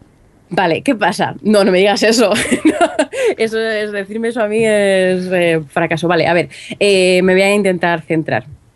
El tema es que, empezando un poco por los datos de Nielsen, la verdad es que tiene mucho sentido que por mucha oferta que tengas, eh, el tiempo es limitado y aparte de que más, más cantidad no, supone, no suponga más calidad, simplemente no puedes abarcar tantos canales, por mucho que quieras. Entonces, se refuerza una vez más la idea esta de la segregación de la audiencia y que la gente tiene muy claro lo que le gusta y al final acaba yendo a los mismos canales que son los que le ofrecen el tipo de contenido que va buscando. Y eh, ¿qué, qué pasa? Que a más canales y más contenidos ofertados, pues eh, se explica muy bien el crecimiento del incremento del uso de los DVRs, que son eh, los como los VHS desde entonces, pero ahora en plan Los eh, vídeos modernos, los vídeos modernos. Sí, aparatos grabadores que te permiten ver el- las, los canales en diferido, los programas en diferido. Entonces, claro, eh, la gente sigue viendo esos mismos 17 canales y lo que no puede ver lo graba. Y por eso los DVRs cada vez tienen no solo más relevancia de uso, sino en las audiencias y, y en las decisiones que toman los, las cadenas y los ejecutivos con respecto a, a renovaciones y cancelaciones y demás. Eh, eso por un lado. Y luego el tema del cable. A ver, el, el, no es tan uno podría decir, oh, pues nada, que, que se aparezca el paquete de cable y que cada, cada persona decida qué canales quiere tener y por cada número de canales o por cada canal le añades un plus y al final pues decides los 15 canales que te gustan por un dinero y ya está, que no, no parece de primeras tan difícil. ¿Qué pasa? Que no, las cosas no son tan fáciles. Y es que, claro, el, ya sabemos que todo el universo audiovisual está gobernado por cuatro o cinco majors que, lo, que lo, son dueñas de todo y tienen un montón de canales pequeñitos y eh, los canales, a ver, los proveedores de cable compran, pagan a, esos, a esas majors por poder emitir sus canales. Entonces, si tú compras em, el canal de deportes más visto en Estados Unidos, que es el ESPN, eh, tienes que pagar una pasta por él. Eh, por un lado, al proveedor le compensa tener un montón de canales pequeñitos que vengan con él, entre comillas, de gratis, para poder tener un poquito más de ingresos publicitarios y compensar el coste que le, que le supone ofrecer ESPN en su parrilla así, en su paquete. Y por otro lado, a las majors les interesa eh, eh, forzar a, los cables a cogerte las canales pequeñitos porque es más dinero para ellos, claro, porque utilizan sus canales más exitosos para proteger a los canales menos demandados. Hasta aquí me explico más o menos, ¿no? Sí. Vale, entonces, claro, no es tan fácil hacer esa escisión de, por parte de lo que es el mercado. Y luego, por parte de la gente, uno diría, bueno, pues la oferta de la demanda es lo que es. Si de repente eh, decide la, deciden que los americanos paguen por cada canal y al final solo pagan por los canales que son más vistos y todos los canales pequeñitos desaparecen, pues dices, pues bueno, la ley de más fuerte, ¿no? Pero por otro lado, eh, lo que supondría probablemente para la gente pagar por cada canal sería muchísimo más caro que pagar por todo un paquete, porque no sé si lo sabéis, pero eh, pagar por HBO cuesta tranquilamente 20 dólares al mes. Y probablemente canales como ESPN o canales como así los más vistos de, cable, tipo sci-fi o tipo, yo qué sé, los, los más, eh, ¿cómo se llama esta otra que emite todas las series son iguales? USA, que al final se pueden perfectamente subir a la parra e intentar tener el mayor margen de beneficio cuando cobren a la gente por su canal. Entonces, al final puede parecer que es contraproducente. ¿En qué se traduce todo esto? Que aquí es donde viene lo interesante. Sí. Es que, claro, eh, se entiende muchísimo mejor con todo este panorama que Netflix y, servicios como Netflix estén cada vez en más auge, porque llega un punto en el que hay tantísimo, tantísimo, tantísimo contenido eh, interesante y de calidad que mm, se hace muchísimo más coherente pagar por el contenido que tú ves, ya que tienes tanto a tu alcance. Y Netflix o Hulu o iTunes te permiten pagar directamente por lo que ves eh, y sin tener, pues eso, sin comprarte un paquete y que te añadan un montón de canales que estás pagando que jamás ves. Entonces, eso. Y iTunes te permite eh, ver los capítulos independientes que tú te apetezca de lo que quieras. Eh, el, precio de Netflix es, es eh, risible en comparación a lo que pagan por el cable, cuando al final probablemente tienes un contenido muy parecido o, incluso contenido que, es común a las dos cosas. En fin, que, que con todo este rollo se explica muy bien por qué cada vez Netflix, de hecho, ya ha superado en en, millones de suscriptores a HBO y va a seguir la tendencia hacia arriba de eh, que la gente lo que quiere es pagar al por menor y pagar a la carta y pagar por lo que ve y dejarse de paquetes y de rollos. Que esto, claro, mm, no beneficia en nada al HBO que se tiene que poner las pilas porque eh, entra dentro de todo este dilema de, la, del, cable que la gente ya no quiere pagar ese dinero por ver televisión. Es que aparte, yo creo que la gente lo que quiere es comodidad también. Y la comodidad que te dan estos servicios de vídeo bajo demanda, que a ver qué me apetece ver, tienes un amplio catálogo donde puedes escoger, vale, posiblemente a lo mejor no verás, bueno, sí, en Hulu sí que ves los últimos estrenos, pero eh, puedes escoger, cosa que en la televisión de toda la vida tienes que ver lo que te está dando en ese momento, por mucho que tengas la opción de, de grabar, y yo creo que poco a poco la gente nos vamos acomodando y preferimos ver lo que nos apetece en cualquier momento, no lo que toque en ese momento. Sí, pero el tema es que a eso, que estoy muy de acuerdo, a eso se junta una cosa, y es que antes eh, entre muchas comillas, claro, había poco contenido de calidad. si querías ir a ver series súper específicas, con desarrollos más adultos, más complejos y tal, pues tenías que irte a unos canales muy concretos. Ahora hay tantísimo, por poner el ejemplo de la ficción, que es lo que nos gusta aquí, ahora hay tantísima oferta cada vez más de ficción y las cadenas son conscientes de todo esto que ya no te, no te importa no tener HBO, porque tienes Netflix y si no tienes eh, Empire, pues tienes House of Cards. Quiero decir, no lo puedes ver todo. Entonces, ahí está la clave, que o, el cable se pone las pilas o se van a quedar fuera del juego. Hay una queja por parte de, respecto a HBO, que es su servicio de, demanda eh, online, el HBO mm. Go. Tú no puedes adquirirlo si no estás contratando HBO por cable. Entonces es algo que deberían, por ejemplo, plantearse en, cambiar, en decir, vale, a lo mejor alguien no se quiere no quiere estar suscrito a, todo el paquete de canales de HBO, pero sí quiere pagar una mensualidad por tener HBO Go y poder ver ahí a su ritmo las series nuestras. Y por ahora es eso, es algo que solo puedes tener si estás suscrito a, la cadena mediante tele, pero a lo mejor es algo que con el tiempo van a tener que dar el paso y ofrecerlo pues como Netflix ofrece su servicio. Si tú pagas una mensualidad y solo vas a poder ver pues eso, las series que están ahí en, online. Sí, sí, sí, totalmente de acuerdo. El problema es que, por ejemplo, además hace poco, ha sido también la semana pasada, hace un par de semanas, eh, se la noticia de que HBO había vendido todo su contenido de, series antiguas, eh, lo ha vendido a Amazon Prime. Entonces, ahí me está demostrando que no tiene ningún interés en convertir a HBO Go en una alternativa para la gente que solo quiere pagar por, por, por cosas, eh, por un catálogo streaming, mm. porque se está quitando todas las, sus series antiguas. Por cierto que Amazon... pero realmente tú si a lo mejor quieres pagar HBO Go, lo quieres pagar por tener sus novedades. Y a lo mejor tener las últimas temporadas de Juego de Tronos y, oye, a lo mejor ya no tienes Los Sopranos, pero bueno, sabes que es ya muy antigua. Pero bueno, que aún así tienen que hacer algo. Sí, no, no, claro, desde luego el tema, la conclusión de todo esto es que, que las cosas están cambiando y lo estamos viviendo. No, sí, que, que veremos a dónde va. Yo creo que creo, ahora voy a hacer un poco de futurólogo, pero que acabaremos bajo con el vídeo bajo demanda. Eso de ver la tele en directo justo lo que te están echando en ese momento, tarde o temprano va a ir desapareciendo y podremos escoger lo, lo, lo que queramos, lo que queramos ver. Que por cierto, lo que comentabais de Amazon, que también es otro jugador que ha entrado en el terreno muy fuerte porque está cogiendo catálogo por todos lados y aquí todavía no, no hemos hablado mucho de él, pero que hay que tener en, en, cuenta. Yo estuve tentado, lo que pasa que, claro, tienes que pagar el Amazon Prime, que es de un tirón y duele un poquito más, que luego haces números... De golpe. Que sí, claro, ¿Cuánto cuesta Amazon Prime de golpe? Pues creo que eran 79 dólares y ahora lo iban a subir casi a 100, creo recordar. ¿Anuales? Sí, anual, anuales. Que luego haces números y posiblemente mm, te sale igual que tener Netflix o, Hulu, pero bueno, es el, rollo psicológico este de, hostias, lo tengo que pagar de, golpe.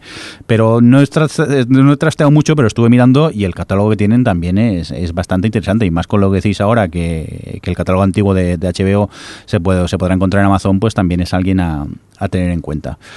No sé, yo es que ya me he mal acostumbrado a, a eso, a la tele bajo demanda, a ver lo que me apetece en, el momento que yo quiera y entonces el, tema de tele en directo para mí es algo que ya me queda como un poco atrás y algo anticuado y que para mí creo que va a desaparecer. No sé si vosotros creéis que tarde o temprano llegará a desaparecer la, lo que es la tele de hoy en día, la tele No creo. Desaparecer. Mira, por ejemplo, eh, los datos que hizo el último episodio del Príncipe. 6 millones de espectadores, así. Exactamente, 33,3%.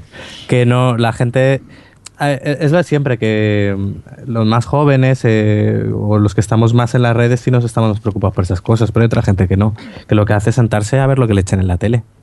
sí, no, no es tanto el voy a buscarme las series, no hay gente que es más, mucho más pasivo en su consumo televisivo. Y, hay, y luego hay ciertas cosas, cierto contenido televisivo que está hecho para el directo también. Ya solo por eso, por, por mm, los, reality, bueno, los realities, por los eventos, los programas musicales, estos de la, de concurso, o sea, hay cierto contenido televisivo. Bueno, el deportivo, Adri, el, deporte directamente. El deporte, que claro. Quizás sí que, sea para ver de todas formas, pero... Todo este tema, yo creo que, o sea, yo lo he comentado un poco también al margen del tema de ver de ver las cosas, no tanto el a la carta, que es también eh, importante, sino el tema de pagar por el contenido, al margen de si lo ves en directo o, lo grabas en DVR. Más el hacia dónde va esto de la gente del pagar por los contenidos que, tú quieres. Que, pero bueno, que al final está directamente asociado con el tema de, de, la, de la carta también. Pero en fin. Muy bien, pues vamos a continuar con más cosillas si os parece y vamos a hablar de pilotos.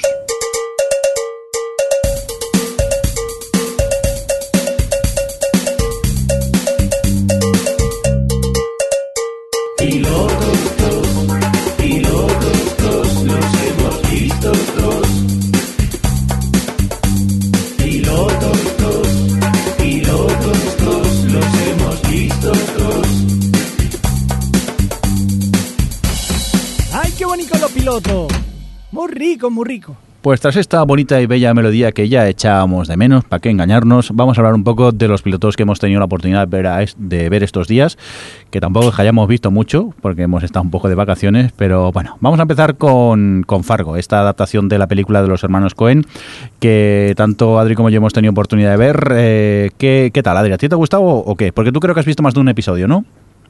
Sí, yo he visto dos. Quería haber visto el tercero antes de grabar, pero no me ha dado tiempo. Que además es el que la gente comenta que al parecer ya da el super salto de calidad, que no me lo voy a imaginar, porque a mí la verdad es que me ha gustado mucho Fargo. Pero empieza tú hablando, yo llevo media hora, por favor. Vale. ¿Qué te A ha mí- parecido a ti? A mí en, en global me ha gustado mucho.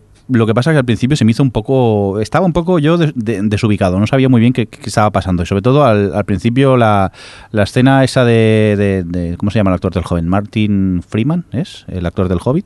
Sí, ¿no? Sí. Sí, vale. Pues en la escena esa que está Martin con la mujer y, y luego con el... Con el, el el, el otro que, que- que- que le pega, me quedé un poco desubicado y me estaba como aburriendo, pero a la que aparece el personaje de... Ay, cómo estoy de los nombres hoy, ¿cómo se llama? Billy Bob Thornton. Eso, Billy Bob Thornton. ya aquello que dices, "Mm, esto está cambiando como, como un poco y a medida que avanza la trama ya se acaba el capítulo y dices, necesito ver más, quiero ver más, me está encantando, la ambientación me, me gusta mucho. La banda sonora la gente la comenta también, sí que es verdad que está allí muy bien puesta y acompaña muy bien la, la serie. Y lo que me falla quizá es uno de los personajes solo, que es el de el otro, hoy estoy muy bien con los nombres, el, el que hacía de Saúl en Breaking Bad, ay, cómo estoy hoy, Bob O-. Odenkirk. Sí, que, que me parece un poco... No, no me acabo de creer su, su, su personaje, pero el resto sí que me parece que están todos muy correctos.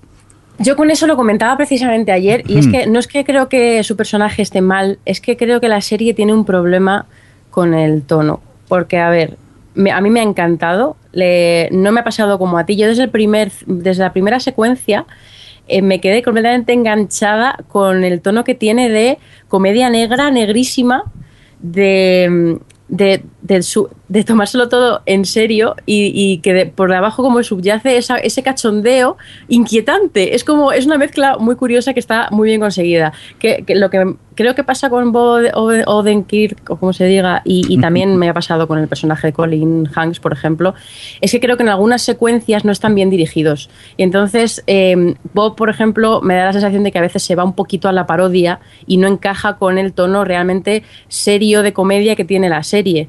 Y, y se va hacia, pues eso, hacia casi eso, a la, autoparodia que creo que eh, se carga un poquito algunas secuencias, pero son algunas secuencias concretas, porque luego en otras no, no me pasa. Entonces no sé si es por eso, no sé si es por director de actores o qué, pero, pero sí que tenía esa cosilla que no acababa de encajar. Pero en general a mí me ha flipado porque además es una serie de un ritmo bastante lento, quiero decir lento, no como algo peyorativo, sino simplemente es el ritmo que tiene la serie, pero eh, se pasan volando el primer capítulo de una hora, una hora y cinco y se me pasó.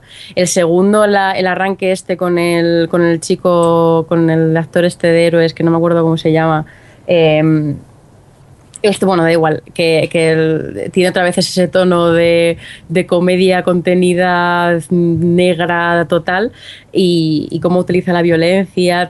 No sé, a mí me está gustando muchísimo cómo sobre todo manejan a los personajes y que todos me interesan. Me encanta la policía medio lela, medio pesada, medio, no sé, que va siempre, que, que me gusta que vaya siempre detrás de, de Martin Freeman. Pero, en fin. Sea, pregunta, yo que no la, he, sí. no la he visto, ¿qué tiene, ¿qué tiene en común con la película? Pues eh, Nieve. el tono... Nieve y el ¿Eh? tono, sí. Nieve No, y el nieve. tono. A ver, el tono, el tono, realmente. La Es película. decir, la historia es distinta. No, o sea, sí, el punto de partida es el, es el mismo. eh, bueno, es parecido, digamos, pero lo que realmente lo que tienen en, en común es el tono. El tono de que está eh, un, un puñado de personajes en un pueblo de Minnesota, eh, todos con muy buenas caras, que te dicen todo con sonrisas, pero realmente te pueden estar amenazando de muerte. Y, y es un poco eso, el tono de eh, gente realmente estúpida. Claro, el tono eh, de Fargo era eso, ¿no? Gente sí. idiota. Sí, sí, gente idiota a la- que, que intenta ser buena y todo le sale mal y acaba gente muerta y, y acaban, acaba todo en violencia extrema. Y es, es un poco eso, el tono. El tono y el tipo de, de sucesos que hay, pero no en común exactamente no hay una trama ni ningún personaje. ¿Alguna cosita que quieras destacar más, Adri? No, eso que lo que, que lo- tú lo has mencionado antes, que a mí personalmente la música es uno de los aspectos que más me flipan de la serie. Y ya. Muy bien, pues eh, la recomendamos desde aquí, ¿no? Sí, sin duda. Venga, yo también os la recomiendo. La que no recomiendo es otra que he tenido la, no sé si la suerte o la desgracia de ver, ha sido el piloto de Bad Teacher, esta adaptación eh, televisiva de una peli que yo no había llegado a ver. Y la verdad que el piloto es bastante infumable y, y sin gracia. Y encima la protagonista me cae como una patada en, en donde ya sabéis. Y como que no os lo recomiendo para, para nada. No sé si alguno de nuestros oyentes sí que le ha gustado y nos quiere comentar el por qué. eh, me pica la curiosidad, porque es que lo vi y dije, esto no hay por dónde cogerlo. Vamos a continuar con más pilotos. En este caso, creo que lo habéis visto tanto Alex como tú, Javi. Este de Penny Dreadful, ¿esto de qué va? ¿Esta da miedo o algo o qué? Sí. Eh, bueno, teóricamente Teórica. sí, da Vale. miedo. Muy bien. Da miedo porque hay gente que le ha dado miedo y otros le ha dado mucho sopor. Es una serie de Showtime en la que nos transporta hasta, la, hasta el Londres victoriano del año 1891, pos, eh, pos ataques de Jack el Destripador. Me aburro. Me aburro, bueno, no, vamos a verlo en este caso. Y que, que hay pues una, una señora, una señora que es Eva Green, hay grandes personajes o grandes actores como Eva Green o Timothy Dalton, aquel ex 007, y también eh, destaca mucho Josh Harnett, el, el- chico que pudo llegar a ser Batman, eh, Spider-Man y todo lo que le pusieran por delante, pero que al final acabó haciendo televisión. Bueno, pues eh, eh, trata de eso. O sea, estamos en un mundo eh, en el que existen cosas tenebrosas y hay una medium que se va a Green que contacta con este pistolero llegado del oeste en el que le, le propone hacer un pacto para que le ayude a, pues, a ver seres tenebrosos que hay por ahí por debajo de Londres. Perezaca me está dando a mí personalmente. Bueno, así, visto tal cual, sí que puede ser un poco decir, hostia, mm, va a ser un refrito de las historias de terror de siempre. Pues sí, es un refrito de efectivamente todo lo que os estéis imaginando, vampiros, eh, todo tipo de, de- de espíritus y cosas así por el estilo. Lo curioso de este primer capítulo es que está dirigido por An- Juan Antonio Bayona y la verdad que visualmente es, es- es muy chulo, o sea, es muy chulo. Sí que es un refrito de todo lo que hayáis visto, desde luego, pero sí que está muy bien. A mí me ha parecido bien, o sea, a mí me ha gustado. Pero hay gente a la que no le ha gustado tanto, ¿no es así, Alex? Yo me dormí. No sé, a lo mejor era el jet lag de, de volver de Japón y eso, ¿eh? pero no conseguía interesarme los personajes. Visualmente me parecía muy potente, pero no, la verdad es que no. Josh Harnett, pues mira, ya no. Y Eva Green, pues mira que me gusta, pero no hay manera, eso lo hace mierdas. Así que yo por mí paso, una menos que ver. O sea, aquí estamos 50-50 en cuanto a opiniones, ¿no? Tú, sí, ver, yo creo que la serie es resultona, ¿eh? Eh, visualmente está muy chula y, de- y- y el imaginario que propone es interesante. Mi problema fue que no, no había ningún personaje al que agarrarme y al que interesarme un poco ver, pues eso, mm, todo lo que te cuentan, pero eh, no, no es mala serie. Bueno, quizás este primer capítulo es una, una especie de introducción del mundo de lo que hay ahí dentro y tal. Luego ya se verá en diferentes episodios si agarra un poquito más o no. Ya veremos. Yo por lo menos sí que seguiré viéndola, a menos que llegue un momento que me aburra muchísimo. Pero solamente por el hecho de estar Eva Green ahí, pues ya me, ya me atrae.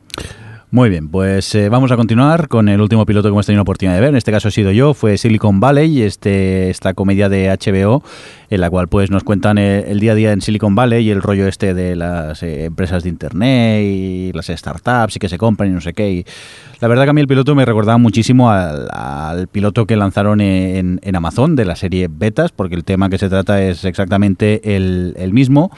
Pero bueno, a mí me gustó, tengo ganas de seguir viendo más episodios, pero sí que es una serie que si no estás metido en el tema este de, de internet, startups y, temas informáticos, a lo mejor se te puede hacer un poco pesada y, difícil de, seguir quizá por los temas que tratan en algunos momentos y chistes muy muy así de, de- informáticos, no sé. Pero que bueno, yo sí que os digo que, me gustó, pero que es un poco complicada quizá de, seguir si no te interesa el tema este. No La han si- renovado. ¿La han renovado? Sí, Joder. HBO la renovado porque iba bien. Sí, vale, vale. Bueno saberlo. Mira, al menos sabemos que tenemos más temporadas. No he visto más, ¿eh? Quiero ponerme a ver eh, más episodios, pero todavía no, no he sacado tiempo. No sé si a vosotros os llama esta de, de Silicon Valley el tema. A ti, Javi, me dices que no. No. Vale, dieron en el micro que, que esto es un podcast y si se mueve la cabeza no, no se enteran. ¿Y vosotros, a ti, Alex o Adri? Le Yo echaré un vistazo. cosa que no. Parece ser que no. ¿Y tú, Alex, dices que sí, que quizá?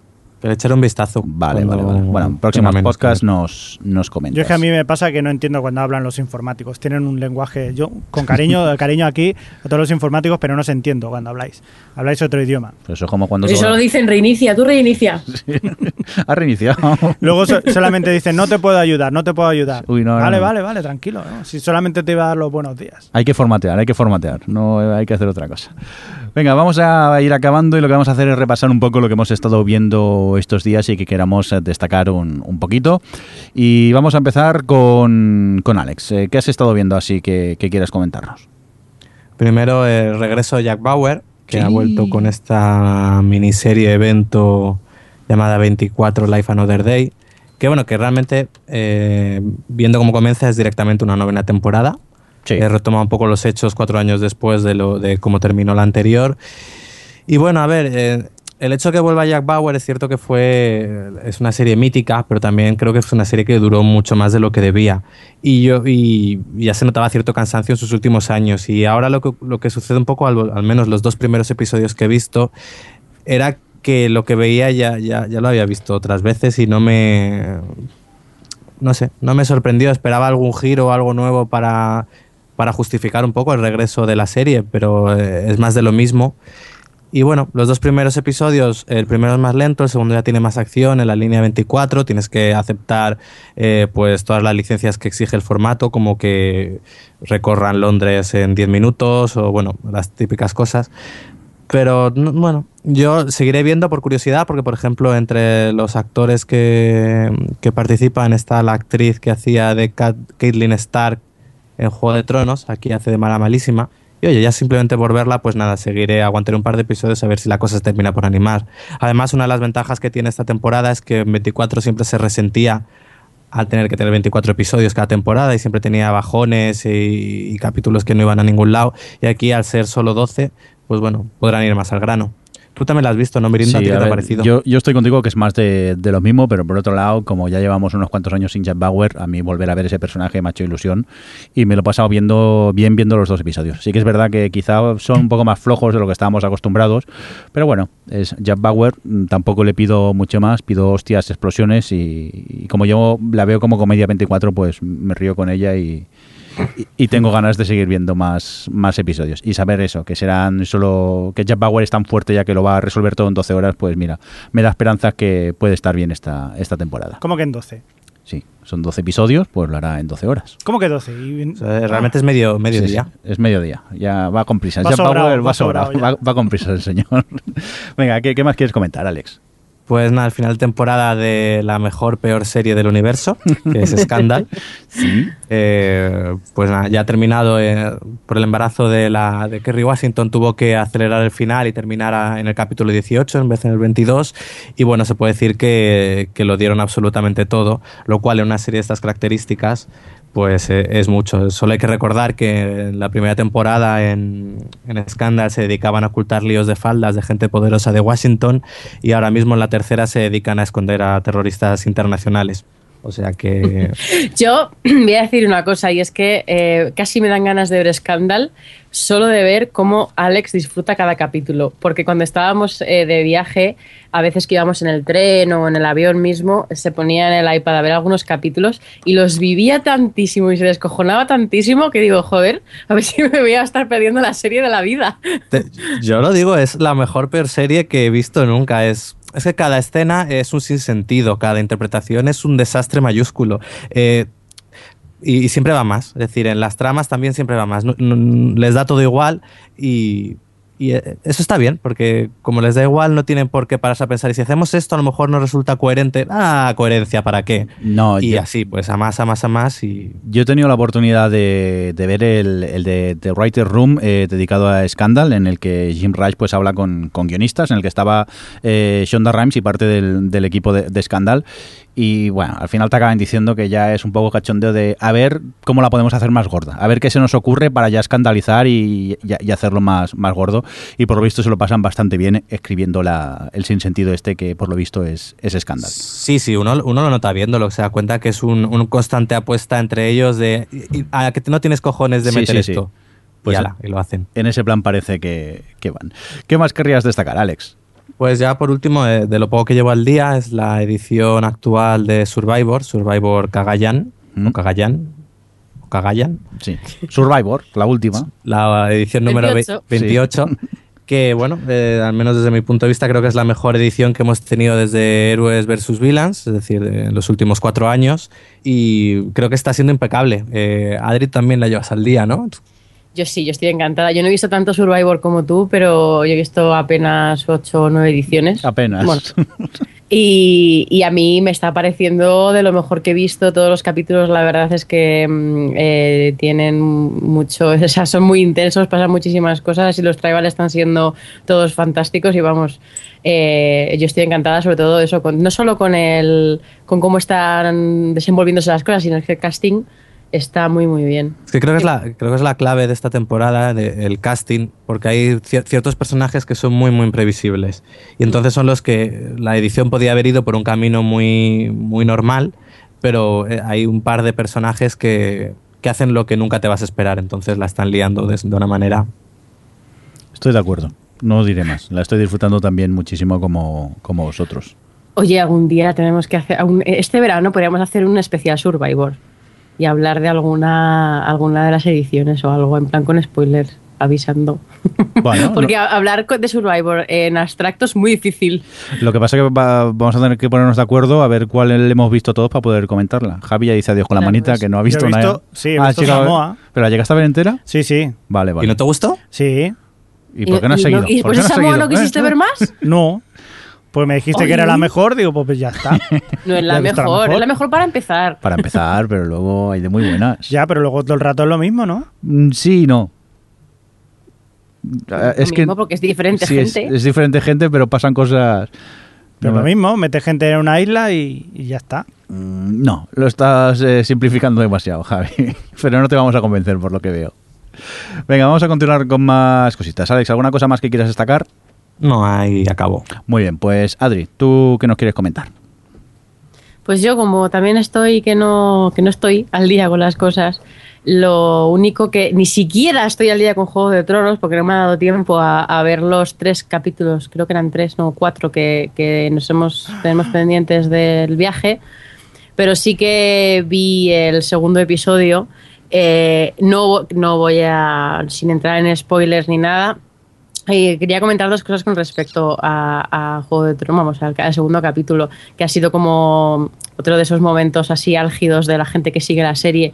Y es que me sorprende porque es un capítulo que, bueno, que tiene ahí un evento potente y demás que se que construye muy bien, pero no, no lo sé, quizá porque ya voy ahí esperando que sea brillante en cada secuencia y en cada plano, pero me pareció que la primera mitad del capítulo estaba como como mal dirigido, como no sé, como con dejadez, ahí como que no acababan de, de atinar todas las secuencias que joder, las- la temporada pasada disfrutaba cada segundo de la serie. Y el segundo capítulo también a lo mejor porque sabía hacia dónde estaba yendo el tema, eh, me da la sensación de que no lo habían aprovechado demasiado, pero bueno, no he llegado al punto este que al parecer ha habido una polémica con el capítulo cuarto que todavía no he tenido oportunidad de ver, así que no, no puedo decir nada, pero, pero no sé, a ver, a ver cómo sigue la temporada. ¿Vosotros vais al día, Javi Jordi? Sí.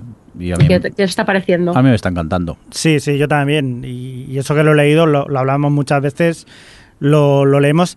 Hay como curiosidad, eh, soy de esas, eh, de esas personas que quizás lo hayan leído y está esperando que haya algo más, eh, algo que se aporte. Y hay un episodio en el que sí que sale algo al final de todo, que le da un giro no completo, pero sino que le da otra visión de lo que estás leyendo.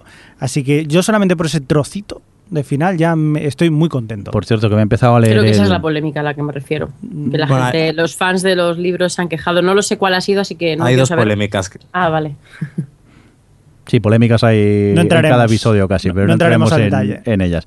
Yo nada, que, que hablabas de leer, que me he empezado a leer ya Juego de Tronos, al fin, he sacado tiempo y he empezado, y aunque sé lo que pasa, al menos en la primera temporada veo que lo que ocurre en la serie es bastante similar a lo que ocurre en el libro, lo estoy disfrutando mucho, y es eso, vas descubierto, descubriendo detallitos que, que- que en, el, en la serie no te cuentan, y aquí en el libro pues ahondan más en, en según qué, qué temas, y, y me sorprende, yo creo que la primera vez que empecé a leerme el libro, que me lo dejaste tú, Javi, no sé si es que era una edición tan, tan tan de bolsillo con esto tan pequeña que como que no, No puedes. me costaba, pero ahora lo estoy leyendo, lo estoy devorando, principal, no leyendo, lo estoy Ahora que te han devorando. dado una, una versión para viejos. Sí, ahora que me han puesto una- Arial Sí, tamaño sí. 18. Ahora que ya está. la edición, la edición de bolsillo de Juego de Tronos es terrible porque han Sí, cogido sí. la página del normal y la han, la han comprimido Sí. y, y sí, Claro. queda ciego. Ahora que ya ha salido el libro electrónico y me lo puedo poner bien grande, pues ahora sí que soy capaz de. Tienes el audiolibro, confiésalo. No, no, lo intenté, pero con el audiolibro, como iba conduciendo, me distraigo y no. Tengo que estar atento y digo, si conduzco no puedo estar atento. Soy hombre, no puedo hacer dos cosas a la vez. Sí, es una cosa que a toda la gente coincide en que los libros son, eh, son muy rápidos de leer. Son pasa de paja. Sí que es verdad que a veces tiene algún Bueno. pasaje de que bueno, el cuarto sí que es verdad. El cuarto quinto. vale. Que no me quitéis las ganas, que he y empezado con una parte del quinto también es cierto, pero sobre todo los primeros se leen muy rápido. Y eso que necesitas, que tú también lo has dicho, necesitas un, un proceso de abstracción y de recordar muchísimos nombres y de quién son cada uno. Pero sí, o sea, sí, cada dos por que- tres me voy a Google y pongo el nombre del personaje y pongo actor. Y así me sale la foto y digo, ah, vale, ya sé quién es. Te voy a descubrir. eh, me vas a deber la vida con esto, Jordi. Hay una aplicación Sí. eh, de, iPad, uy, de, de iPhone, perdón, que se llama eh, Game of Thrones Companion, que es genial porque tú te lo descargas, le dices en qué libro estás y te eh, ajusta la información que aparece acorde con eso. Entonces, si tú buscas ahora un nombre, eh, probablemente cuando estés con el segundo tal, ya te aparecerá más información. O sea, en plan que, que eso, que no te spoileas, que te da la información vale. que se supone que tienes con, el, con respecto al libro que te estás leyendo. Nada. Y vienen mapas y vienen muchas cosas. Está muy bien. Está bien, pero no aparece el papagayo gigante, en este caso. o sea que- Pues nada, luego tomo nota y luego me la, me la descargo para probarla. ¿Alguna cosita más que quieras destacar, Adri? No, le quería preguntar a Alex, le había parecido el segundo capítulo, que creo que sí, Ah, vale. que también lo ha visto. No, coincido, coincido con lo que decías. Toda la primera mitad me, me estaba quedando así como un poco con el culo torcido, pero luego ya llegó la segunda, los últimos 20 minutos y bueno, compensaron un poco ese comienzo ahí bastante así, así. Que luego he oído, Javi, que tú que sí has leído los libros, que ya van mezclando todos, ¿no? Sí, ya está ya están mezclando, mezclando hasta el cuartos hasta así, con un poquito del quinto. ¡Mierda! No, lo decía por Adri que se quería leer. Yo es que me quedé en el tercero y yo en plan, bueno, en esta seguramente. Bueno, todavía faltan- algo de más adelante, toda la parte de. No, no, no. que todavía todavía falta, todavía falta cosas del tercero. No, claro que falta. sí, lo que falta sé, pero yo ya identifico cosas que no conozco. Entonces yo pensaba, bueno, en esta temporada meterán alguna cosilla, no pasa nada. Así me dan ganas de, de leerme los siguientes, a pesar de toda la mierda que sueltan de ellos. Y, y parece ser que al final me van a contar medio libro, pero bueno, ¿qué se le va a hacer? Y luego, bueno, como hemos estado de viaje, tampoco es que hay mucho que comentar, pero lo típico que en el avión te ves algunas películas. Eh, yo vi un, un tres o así, pero por comentar una que también ha visto Alex, es que nos dio. a- Por eso, bueno, dices los Muppets. Pero no es, lo digas. es una película que no, que no, pero que no mola porque, porque es una película de avión, reconozcamos, reconozcámoslo. Y yo tenía curiosidad porque la verdad es que había recibido buenas críticas y había gente que tú piensas, bueno, qué película tan infantil, tal, eh, no te llama la atención, pero había gustado a mucha gente y oye, no está mal, no, no te avergüences, Alejandro. Y, y la verdad es que está bastante simpática. No me esperaba que fuese a ser lo que ha sido. Lo digo porque eh, seguramente habrá más gente en mi, situación de que pensaba, bueno, los Muppets debe ser una, una chorrada para niños. Y realmente no, porque es muy autoconsciente, incluso a veces se pasa de autoconsciente. Está todo el tiempo riéndose de sí misma y de las situaciones que crea y tal. Y aunque, bueno, no siempre tiene así bajoncillos de ritmo de vez en cuando, pero bueno, es, es muy simpaticote y se deja, se deja ver muy bien. Así que, eh, Javi, es una de estas perfectas para que veas con tus sobris. Vale, pues me lo apunto y tanto. Por cierto, Javi, ¿tú qué has visto? Yo la verdad que he estado muy liado porque he estado, he estado viendo cortos para el tema pero, este del pero ciclo de cortos. kilos y kilos de cortos, ¿no? kilos y kilos, yo no sé, o sea, tengo ahora depresión post-corto, que he acabado de ver toda la selección de todos estos últimos cinco años, y bueno, pues ya están más o menos seleccionados todos y, y ya está. Hoy precisamente, Sí. ya no lo veréis porque ya eso habrá pasado. Sí, ya cuando editemos el podcast Sí, ya, ya no. habrá pasado. Pero, bueno, empezamos y durante el mes de mayo y, y junio pero cuéntanos un poco qué es lo que empezáis. Empezamos un ciclo de cortos en el que serán temáticos. ¿Eso dónde? En Ripollet. Al lado de Barcelona, para la gente que no conozca pueblecito al lado de Ripollet. Barcelona. Está, que está a 7 kilómetros de Barcelona, Nah, ¿no? está al lado. Aquí al lado. Puedes llegar andando. Bueno, sí. Más o menos. Con, con calma Con ganas. llegar. Sí. Y, Y- nada, pues, eh, pues eh, se dedicará solamente, pues eh, primero vamos a empezar con los ganadores de los últimos cinco años y luego pues se irán haciendo pues eh, por temáticas. Porque por aquí eh, en Ripollet anualmente se organiza un, un certamen de Un cortos. certamen, sí. Aparte de que también se orga- organiza el, el Festival de Cortos Express, que no sé cuántas horas dan para hacer un corto, Sí, que tú has ganado un par de veces, me parece. Sí. Así ya. Nah, típico. Y te lías la, la manta a la cabeza porque, claro, eh, debido al festival se reciben cantidad de cortos. claro, se, se reciben casi 200 cortos y aquí solamente se proyectan durante el festival 50 cortos porque no da tiempo de ver Sí. más. Es una pena que el resto se queden ahí. Entonces, lo que hemos hecho pues eh, es hacer una selección de los mejores por temáticas. Pero En- claro, para hacer la selección te los has tenido que ver. Claro, los tienes que ver todos. Y, y ya te digo que hay algunos que son muy malos, muy malos. Y hay unos que son muy malos, pero aquellos que te quieren hacer daño. ¿Sabes? Aquello de que te entra depresión tras verlos. Sobre Pero- todo los de drama, madre mía. Pero también hay buenos. Sí, sí, también hay algunos. O sea, maravillosos que, que si os apuntáis, os- no os Vale. apuntéis, podéis llegar aquí y verlos tranquilamente, que hay frikis, hay de humor, de terror. Sí, porque ¿qué vais a hacer al final? Eh, hoy hacéis los ganadores Sí. y en próximas ediciones... Eh, humor y frikis, Sí. otro será de terror, animación fantástico, drama ficción y luego ya otro que es de express.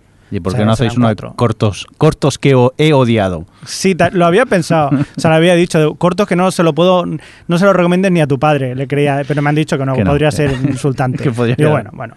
Muy y bien. bueno, pues he estado muy ligado con eso, no he podido ver mucho más. Lo único que he visto ha sido la segunda temporada de Vikings, que ya se ha acabado. Sí. Maravillosa, he quedado totalmente emocionado. ¿Mejor que la primera? Sí, porque ya en la primera, eh, o sea, ya en la segunda conoces a todos los personajes, ya se han evolucionado, encuentras mucho mejores eh, adversarios y claro. Ya, hay más dinero, ¿no? En esta, por lo que sí, tengo que sí. las peleas parece son que un sí. poco más Sí, empieza- espectaculares. empiezan a haber más gente y más barcos cuando van a los sitios. Vale, vale. Que- que Vikings me quedé en el segundo de la primera temporada, que espero poder acabar algún día, pero recuerdo una invasión que eran ocho vikingos y, y diez obispos, o bueno, Sí. diez monjes. Bueno, decir, la primera es que, bueno, pues ya Pero bueno, ya hacía el FED. Pues nada, suerte con el tema este de los cortos y... Muchas gracias. y bueno, ya hazme un resumen, me traes los buenos y eso, y ya les echo un vistazo. Vale. Pero lo bueno, sé que te conozco, cachondo, que me vas a dar los, los chungos, que nos conocemos. Yo creo que vengas a sufrir aquí con los de, de- de drama. Este viernes no puedo, pero eh, próximo os prometo pasarme por aquí y, y ver algunos de los cortos.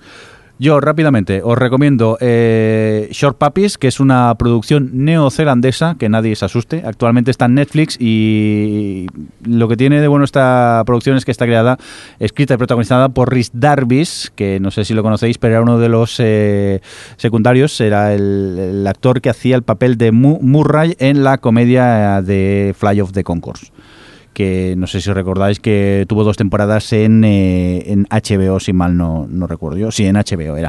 Pues este Short Puppies no deja de ser un falso documental del día a día de gente corriente en Nueva Zelanda. Y cada mm, episodio se centran en, en un protagonista distinto, todos interpretados pues por Rice Darby. Y bueno, es un poco irregular. Tiene episodios donde todo depende del personaje al que estén entrevistando y, y de, de las características que tenga. Pero bueno, yo en algunos me he reído muchísimo y también lo bueno que luego se van intercruzando entre ellos los, eh, los personajes, va teniendo un pequeño hilo conductor y, y se puede ver. Es un producto distinto al que estamos eh, quizás acostumbrados a ver, pero si le podéis echar un vistazo, yo os lo recomiendo. Por cierto, el primer episodio está dirigido por eh, Jemaine Cle- Clement, que es uno de los componentes de Fly of the Concourse. Y poco más puedo recomendar. Di Javi, perdona. ¿Cuál es de los dos? ¿El que tiene gafas o Eh, el que el- tiene el Oscar? El de gafas. El de gafas. Sí. Bueno, y esto es lo que he visto más o menos porque eh, estoy en plan eh, intensivo viendo Stargate, sigo con ella, la, la primera... ¿La Ridley Scott? No, no, no, la Stargate, la, la SG-1, la primera, la que sale en MacGyver, pues eh, la estoy disfrutando mucho, ya os dije en el podcast anterior, ciencia ficción sin muchas pretensiones, pero que, que entretiene y, y me está ¿Por qué gustando temporada mucho. vas? Pues si mal no recuerdo, creo que voy por la 7 a punto de acabarla y ya con ganas de empezar la Joder. 8. Ya me quedan, creo que son 10, ya no, no- Ya te digo, es que es que es la comodidad de Netflix. Sé que me pongo muy pesado, pero está allí y encima, como cuando se acaba uno, empieza el otro en cuestión de 10 segundos, pues ya como que dices, ¿para qué voy a cambiar? Y así sigo, eh, en plan intensivo, viendo Stargate. Y si os parece, a, a no ser que queráis comentar alguna cosita más, nos iremos eh, yendo. ¿Os parece correcto? Me parece bien. Sí, pues nada, Javi, que vaya bien lo de los cortos. Muchas que Ya gracias. te vas por patas a preparar todo el, Sí, señor. el tema, ya nos contarás. Eh, Adri, que bienvenida de nuevo al podcast, que os, eh, te echábamos de menos. Ohio gozaimasita. Sí, sí. Tú más, por si acaso. Y, lo, y lo- lo mismo también para Alex, que también te echábamos eh, de menos que, que nada. Pero que- menos, pero menos que a mí. Eh, bueno, va, sí, sí, es verdad. No, es que Alex es el nuevo, queramos o no, aunque lleve ya tres años, es, es- sigue siendo el nuevo. Bueno, lo que decía, que también te echábamos de menos, que de nuevo bienvenido al, al podcast. Mm, vale. Vale. Eh, así, confirmamos que no nos lo han cambiado. Sí, sí, sigue siendo el nuevo, por lo que veo. Venga, recibir también un cordial saludo de quien nos acompañó con vosotros, el, el señor Mirindo. Hasta el próximo podcast, que volveremos con los upfronts, a criticar trailers. Ufro. Adiós. Hasta otra. Hasta luego. Adiós. O Televisión Podcast, el podcast de la cultura audiovisual.